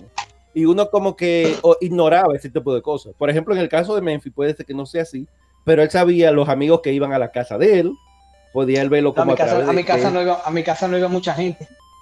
No, pero yo digo que de una u otra forma, eh, uno podía pasar por el, el, invitado no deseado de una u otra forma. O, o, ya sea que tú tuvieras el invitado. Entonces, ese tipo de vergüenza, por ejemplo, me ha pasado en el sentido de que la hija mía, por suerte, la hija mía nunca le ha gustado de que si ve como un niño jugando, ella no es de que, ah, déjame jugar con esto, ella le pide permiso si van a jugar, pero ella no, nunca ha sido así. Y yo, por ejemplo, lo que ella quiere, yo se lo compro para que ella como que no, no pase como por esa, esa misma situación de envidiar a otro juego, aunque ella no le ha pasado eso. Te digo, yo le pongo juego de, yo le compré un Switch porque yo la veía jugando y ella nunca jugó, nunca le gustaron los juegos modernos de Switch.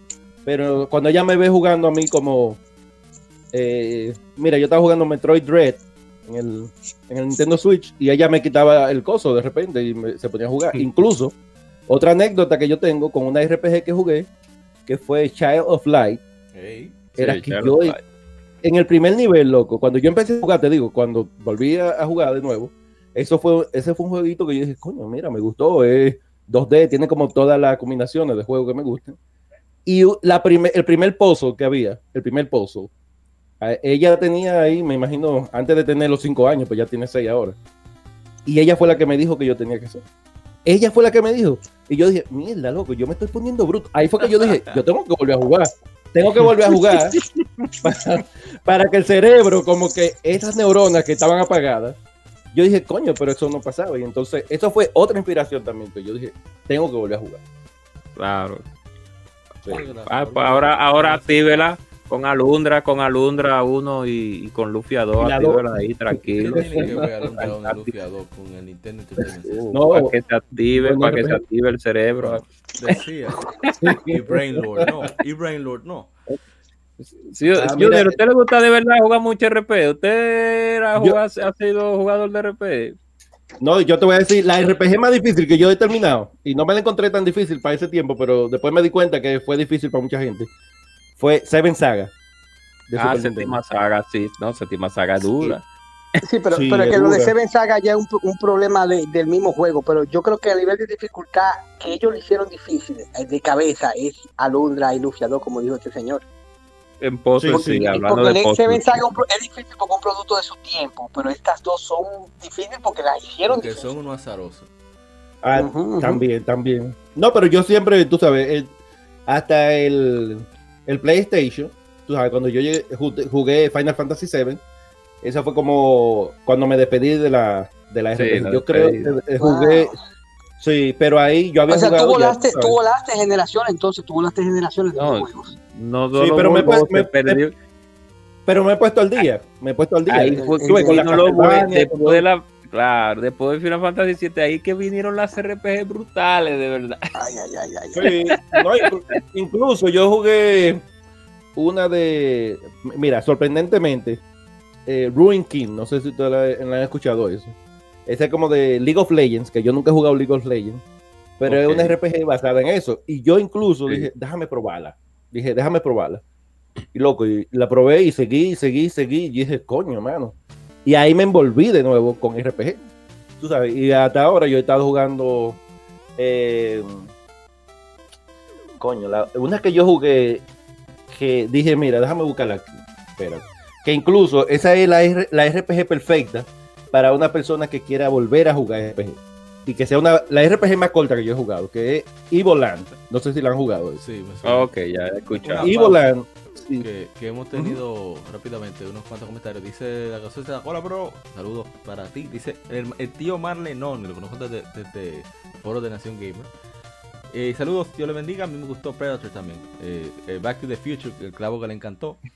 Y que lo terminó después de Robocop Qué mala. Esa sí es mala. Eso se juega. Disculpa que no lo sí es mala. Bueno, continúe. Saqué de de, de onda. No, no, no. No, no, está bien. Yo, yo lo, hemos, lo hemos, desviado un poco, señores. Lo hemos desviado un poco. Ah, sí, bueno, el legado. Para sí, ya sí, cerrar. Eh, cambió cómo funciona la industria, pero también cambió la forma de comunicarse, o sea, volvió el, videojuego como algo mucho más habitual. Claro, en el caso de nosotros en Latinoamérica, todavía estamos en ese proceso. Ah, pero y, otra cosa, Nintendo prácticamente hizo todo, hizo lo de los controles wild, lo de los cuestiones de sensores, la, manejo de licencias, hasta el costo de todo, todo, o sea, todo, todo, todo. o sea, fueron muchísimas cosas que hay, que dárselas. O sea, Nintendo forjó la industria moderna de, los videojuegos. Lo del d que tú dijiste que es algo muy, muy, muy, eh, estandarizó el, el D-pad como la, la forma primera de movimiento por mucho tiempo. Correcto. Que, fuera solo acceso a pulgar, porque los joysticks eran grandísimos como quieran Pero en fin. Eh, Correcto.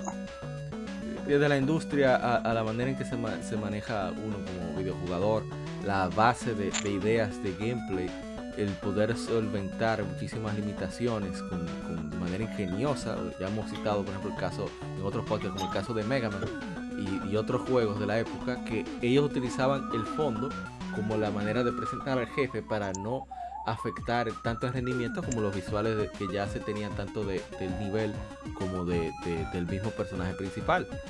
O, o, técnica de flickering, de a propósito tú hacer y desaparecer de ciertos sprites con el fin de que aparezcan más elementos en pantalla. O sea, muchas, muchas cosas que, que idearon esos desarrolladores en, en, esa época que, que hoy por hoy fueron los que le dieron forma a la industria. Y, y, cierro con parafraseando lo que dijo un desarrollador no me acuerdo si fue Yoshiki Okamoto, no, creo que fue el mismo de, de, Chunsoft, Spike Chunsoft.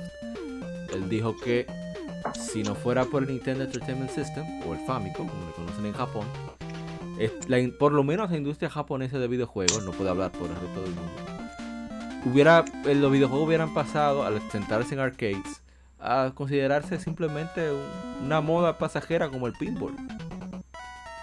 Y no le dieron esa profundidad que apareció gracias al Nintendo Entertainment System. Que habían juegos en, en, en, MSX, etcétera, etcétera. Sí. Pero no tenían esa facilidad de accesibilidad, tanto por el precio del hardware como de los juegos que tenían en. Bueno, de los juegos no puedo hablar. Pero menos del hardware como tenía el, el, el Famicom, Nintendo Entertainment System. Y, y, es una consola que al sol de hoy todavía la gente sigue buscando los jueguitos. Si uno busca, chequea muchísima gente haciendo streaming y demás siguen jugando juegos de Nintendo, aunque sea a través de, de la consola de Nintendo Switch Online. O sea que esto creo que es una consola que va a seguir perdurando entre generaciones. Bueno, aquí un ejemplo, como de generaciones eh, relativamente diferentes. Y aquí estamos hablando de este gran sistema. Así que ahora solo toca eh, despedir. Eh, Mira, tú sabes que antes de despedirnos, vamos a decir, para despedirnos, nos vamos a despedir con algo como es la, comunidad agria, algo que tú odias de los juegos. Algo, algo que tú odias de los juegos, vamos a decirlo por lo de Nintendo. Te voy a decir una temática que yo odio de los juegos. Incluso cuando. Sí, mira, yo odio esta temática de los juegos. Y por ejemplo, cosas que tú no ves como en Ninja Game. Ok, pero cuando yo veo de que juego, de que, que tú tiene que coger de que manzanita y monedita, loco, esa vaina me, me es un ah, turn off que me da. Yo digo, ya. Oye, te digo, no, pero por lo menos Mario es de los primeros juegos y tiene, ¿tú me entiendes? La monedita, ¿qué es lo que hace la monedita? No te dan vida después. Te dan vida y vaina. Sí. Ah, tú dices inservible, que sean inservibles, que solamente sea simbólico. Exacto, esa vaina me quilla. Yo digo, ¿y para qué yo estoy acumulando esta vainita? Entonces yo lo veo como una distracción innecesaria, ¿tú me entiendes? Sí, Entonces esa temática no me gusta a mí. ¿Qué, ¿Qué, temática no te gusta de los videojuegos? Pensando, de Nintendo, vamos a decirlo. Bueno, a mí no me gusta para nada el sonido de los juegos norteamericanos de, del 8 bit. Odio ese sonido, ese buen, buen, buen, como que me molesta, me, para mí es como desastroso. Me pasa con Silver Surfer no me gusta ese sonido. Y entre otros juegos así también. Sí, lo, eso no, me gusta cómo suena. Sí, por lo menos a mí, a mí, a mí no me gustan. Los odio, los odio. Yo te entiendo. Tú ves, por ejemplo, la diferencia de contra cuando tú estás disparando esa balita, como que suena tan bien que tú dices. Sí, pero no entiendo por qué los juegos americanos, no importa la compañía, sonaban prácticamente iguales. No sé por qué, no sé qué. Ah, ¿hay alguna, alguna razón, un APA ahí? Probablemente utilizaban el mismo, el set básico que le proporcionaba Nintendo y no hacían su propia herramienta de sonido como hacían los japoneses. Ah, o sea que digamos que eran más vagos.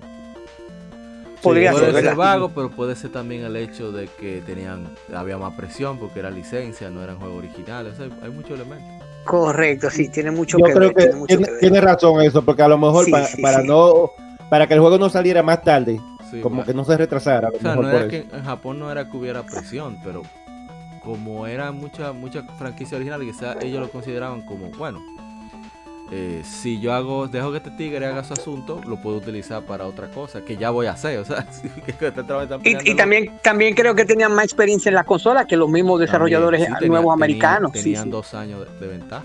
Sí, sí, correcto, correcto. Eso, eso, eso, mira, no lo había pensado, pero eso, eso, eso a mí me molesta y quizás por lo que dice APA. Sí. Porque en Sega Genesis la cosa cambió. Sí, sí, ahí es diferente. Y en Super también, y en Super. Talarico, que Tommy Talarico, el que hizo la composición de Earth, Earthmore Jim, él fue el que hizo la, los eventos de Play aquí Video Game Symphony. Fue el que creó eso. O sea, tipo un Durango. Bueno, pero salimos del tema. Eh, no, el próximo, el próximo. Bueno, la gente cobra sería, ¿no? Cobra. Usted mismo, no, Apa, usted mismo, Apa, usted mismo. Pensando a ver, claro. bueno, se va, yo dije que va a ser agrio. Yo no soy muy fan del sonido del Nintendo Entertainment System. Oh, ah, pues, se, respeta, se, respeta, no se respeta, se respeta. Yo que las ideas de composición y el reto son cosas de admirar. O sea, hay unas ideas en ese Nintendo Entertainment System que yo digo, pero Dios mío, ¿cómo esos tigres hicieron esa vaina? Eh, el sonido, el sonido es que no es de mucho de tu agrado. Exacto, pero las ideas musicales. Bueno, el mismo Mario 3 bueno, Mario 3 yo no me quejo, Mario 3 para mí está perfecto. O sea, tú dices las composiciones, tú te encuentras que son majestuosas, lo que no te gusta es el sonido. El sonido sí, ya entiendo. yo tengo un sobrino, yo tengo un sobrino que dice eso mismo, que no le gusta cómo suena, pero que es el músico y dice que la composición está muy bien, pero no le gusta el sonido. Que por cierto, son como 50 canciones que tiene Mario 3, yo creo. Sí, sí, es locura. Que por eso el de Mario World. Pero volvamos otra vez. Eh, gente cobra. El próximo, el próximo. no, ya rápidamente, ya para no sofocar tanto. Oh, que no me gusta de, un juego que tenga un hit detection, que no tenga, mejor dicho, un juego que no tenga detección de, golpes, que te bajen el vital por simplemente pararse al lado. Que eso un ejemplo, un ejemplo, un ejemplo. Da un ejemplo para estar en oh. El mismo robo, el mismo Robocop 3, eh, cuando, cuando una persona, un enemigo se te para al lado y, no, el hit detection es que no hay una animación frameada de un golpe, que se, que te bajan el vital tú parado. Uno le llamaba trampa eso, uno le llamaba trampa. pero eso, eso, apa, eso se entiende que, pero eso se entiende que es, es un error de los ¿verdad? O sea, me imagino que esa no es la intención ellos, o sí. hicieron su, su, su, asunto mal, su, programa, su programación mal. Sí, sí, exactamente. o sea, no, es algo, no es algo adrede. Mm, no, eso no, puede, no debería ser adrede. Un error. Puede ser que un error, un error. Si, si tú lo... deja esa silla. no, y si tú, te, si tú te fijas, Memphis, en los juegos buenos, bueno, completo, bien, no pasaba eso. Exacto. No, no, no correcto, correcto. Muchas veces, incluso en los juegos modernos. O sea, oh, ajá, tú me dices a mí que está ganando poco, pero hay una compañía que es más chiquita. Que tú lo haces bien, entonces, ¿cuál es el problema? Sí, sí, sí. Ya menciona Falcon. Falta alguien, falta alguien. Apa, apa. Vamos, oh, entonces, vamos entonces a, a, despedir eh, de nuevo, eh, repetir a, el agradecimiento a Juego Banias, Gary Pirómano, que, que tuvo que irse por cuestiones de fuerza mayor en Memphis. El dolor de barriga. Sí, no, que seguro el hambre, que una vez cena, pues siempre es una cena tardísima, pero bueno. Eh, y por supuesto la gente cobra de Modo 7 Podcast. Si pueden por favor eh, también despedirse y, y, dar sus redes sociales por ahí mismo. Eh, puede comenzar, exacto, yo en el programa de Juego Banis. Sí, gracias por la invitación, un placer estar aquí y me la pasé muy bien nada, estoy en YouTube, en Juego Banias, como ya habías mencionado, y nada, eh, que siga, como dijo Memphis una vez, que sigan jugando. Sí, sí. Exacto, jueguen, jueguen. Bueno, muchísimas gracias. Eh, maestro Memphis, Retro Space. Eh, nada, un placer en realidad para las personas que no conocía que están aquí, un placer y simplemente es bueno haber compartido esta experiencia, la cual todos amamos y nada, espero que nos veamos en otro canal en otro programa, mejor dicho. Sí, sí, sí, sí, sí. Eso viene. Y por supuesto, ¿quién es que me falta? Falta alguien. Ah, sí, el agente Cover. Oh. Nada, muchísimas gracias por. Muchísimas gracias a los invitados. Esperemos que, que sigan a, asistiendo también. Y, y, no como invitados ya, sino como, como participantes regulares a usted, señor Memphis, a usted, señor Junior porque claro, temas como este son muy importantes para la comunidad, porque eh, aportamos ese granito de arena de este hobby que tanto nos gusta, que son los videojuegos. Y recuerden que en modo 7 tenemos un especial de los creepypastas y las leyendas urbanas de los videojuegos. O sea que ahí está Ron, Suishidori, está Mr. Trumpeman y, y Bagri hablando sobre esas leyendas de pero esos ¿por qué usted dice Bag? Brageek.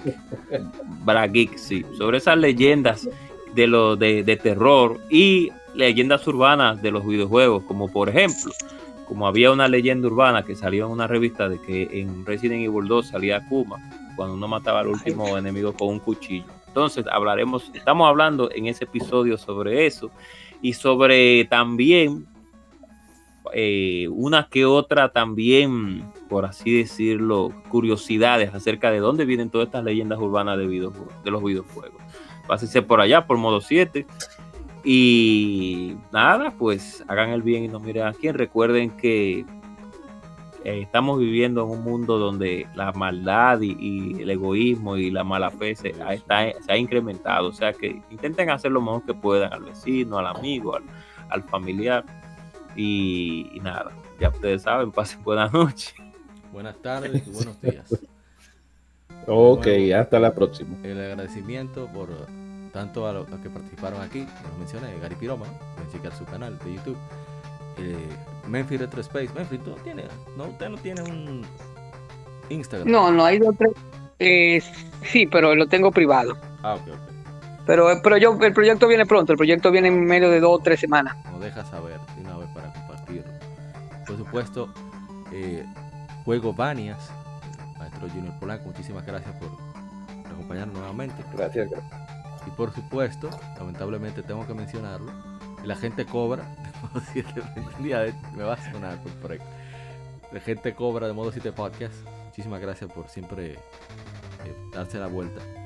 Y lo más importante, usted que nos está escuchando a través de las diferentes plataformas de podcast, sea YouTube, Spotify, Google Podcast, Apple Podcast, Tuning, eh, ¿dónde más? En todas las plataformas de podcast, en iBooks. Así que mil gracias. Recuerda dejar tu comentario, ya sea en la caja de comentarios de iBooks, puedes escribirnos a legiongamerrd.gmail.com. Igualmente en los comentarios de, eh, de YouTube también puedes dejar ahí un mensaje con el mismo Pod Nation, que es otra plataforma de podcast, es donde originalmente viene todo lo que es eh, la distribución por audio. Así que de nuevo mil gracias por escucharnos. Eh, soy Apa. Recuerde cuidarse mucho y que siga el vicio. Bye bye. Y el que no pueda escucharlo bien, que lo emule este programa. Oye, oye, así no. Así, bueno, pero puede hacerlo legal. Sí, legal, legal. Y bien, de nuevo, mil gracias. Nos vemos hasta la próxima. Bye.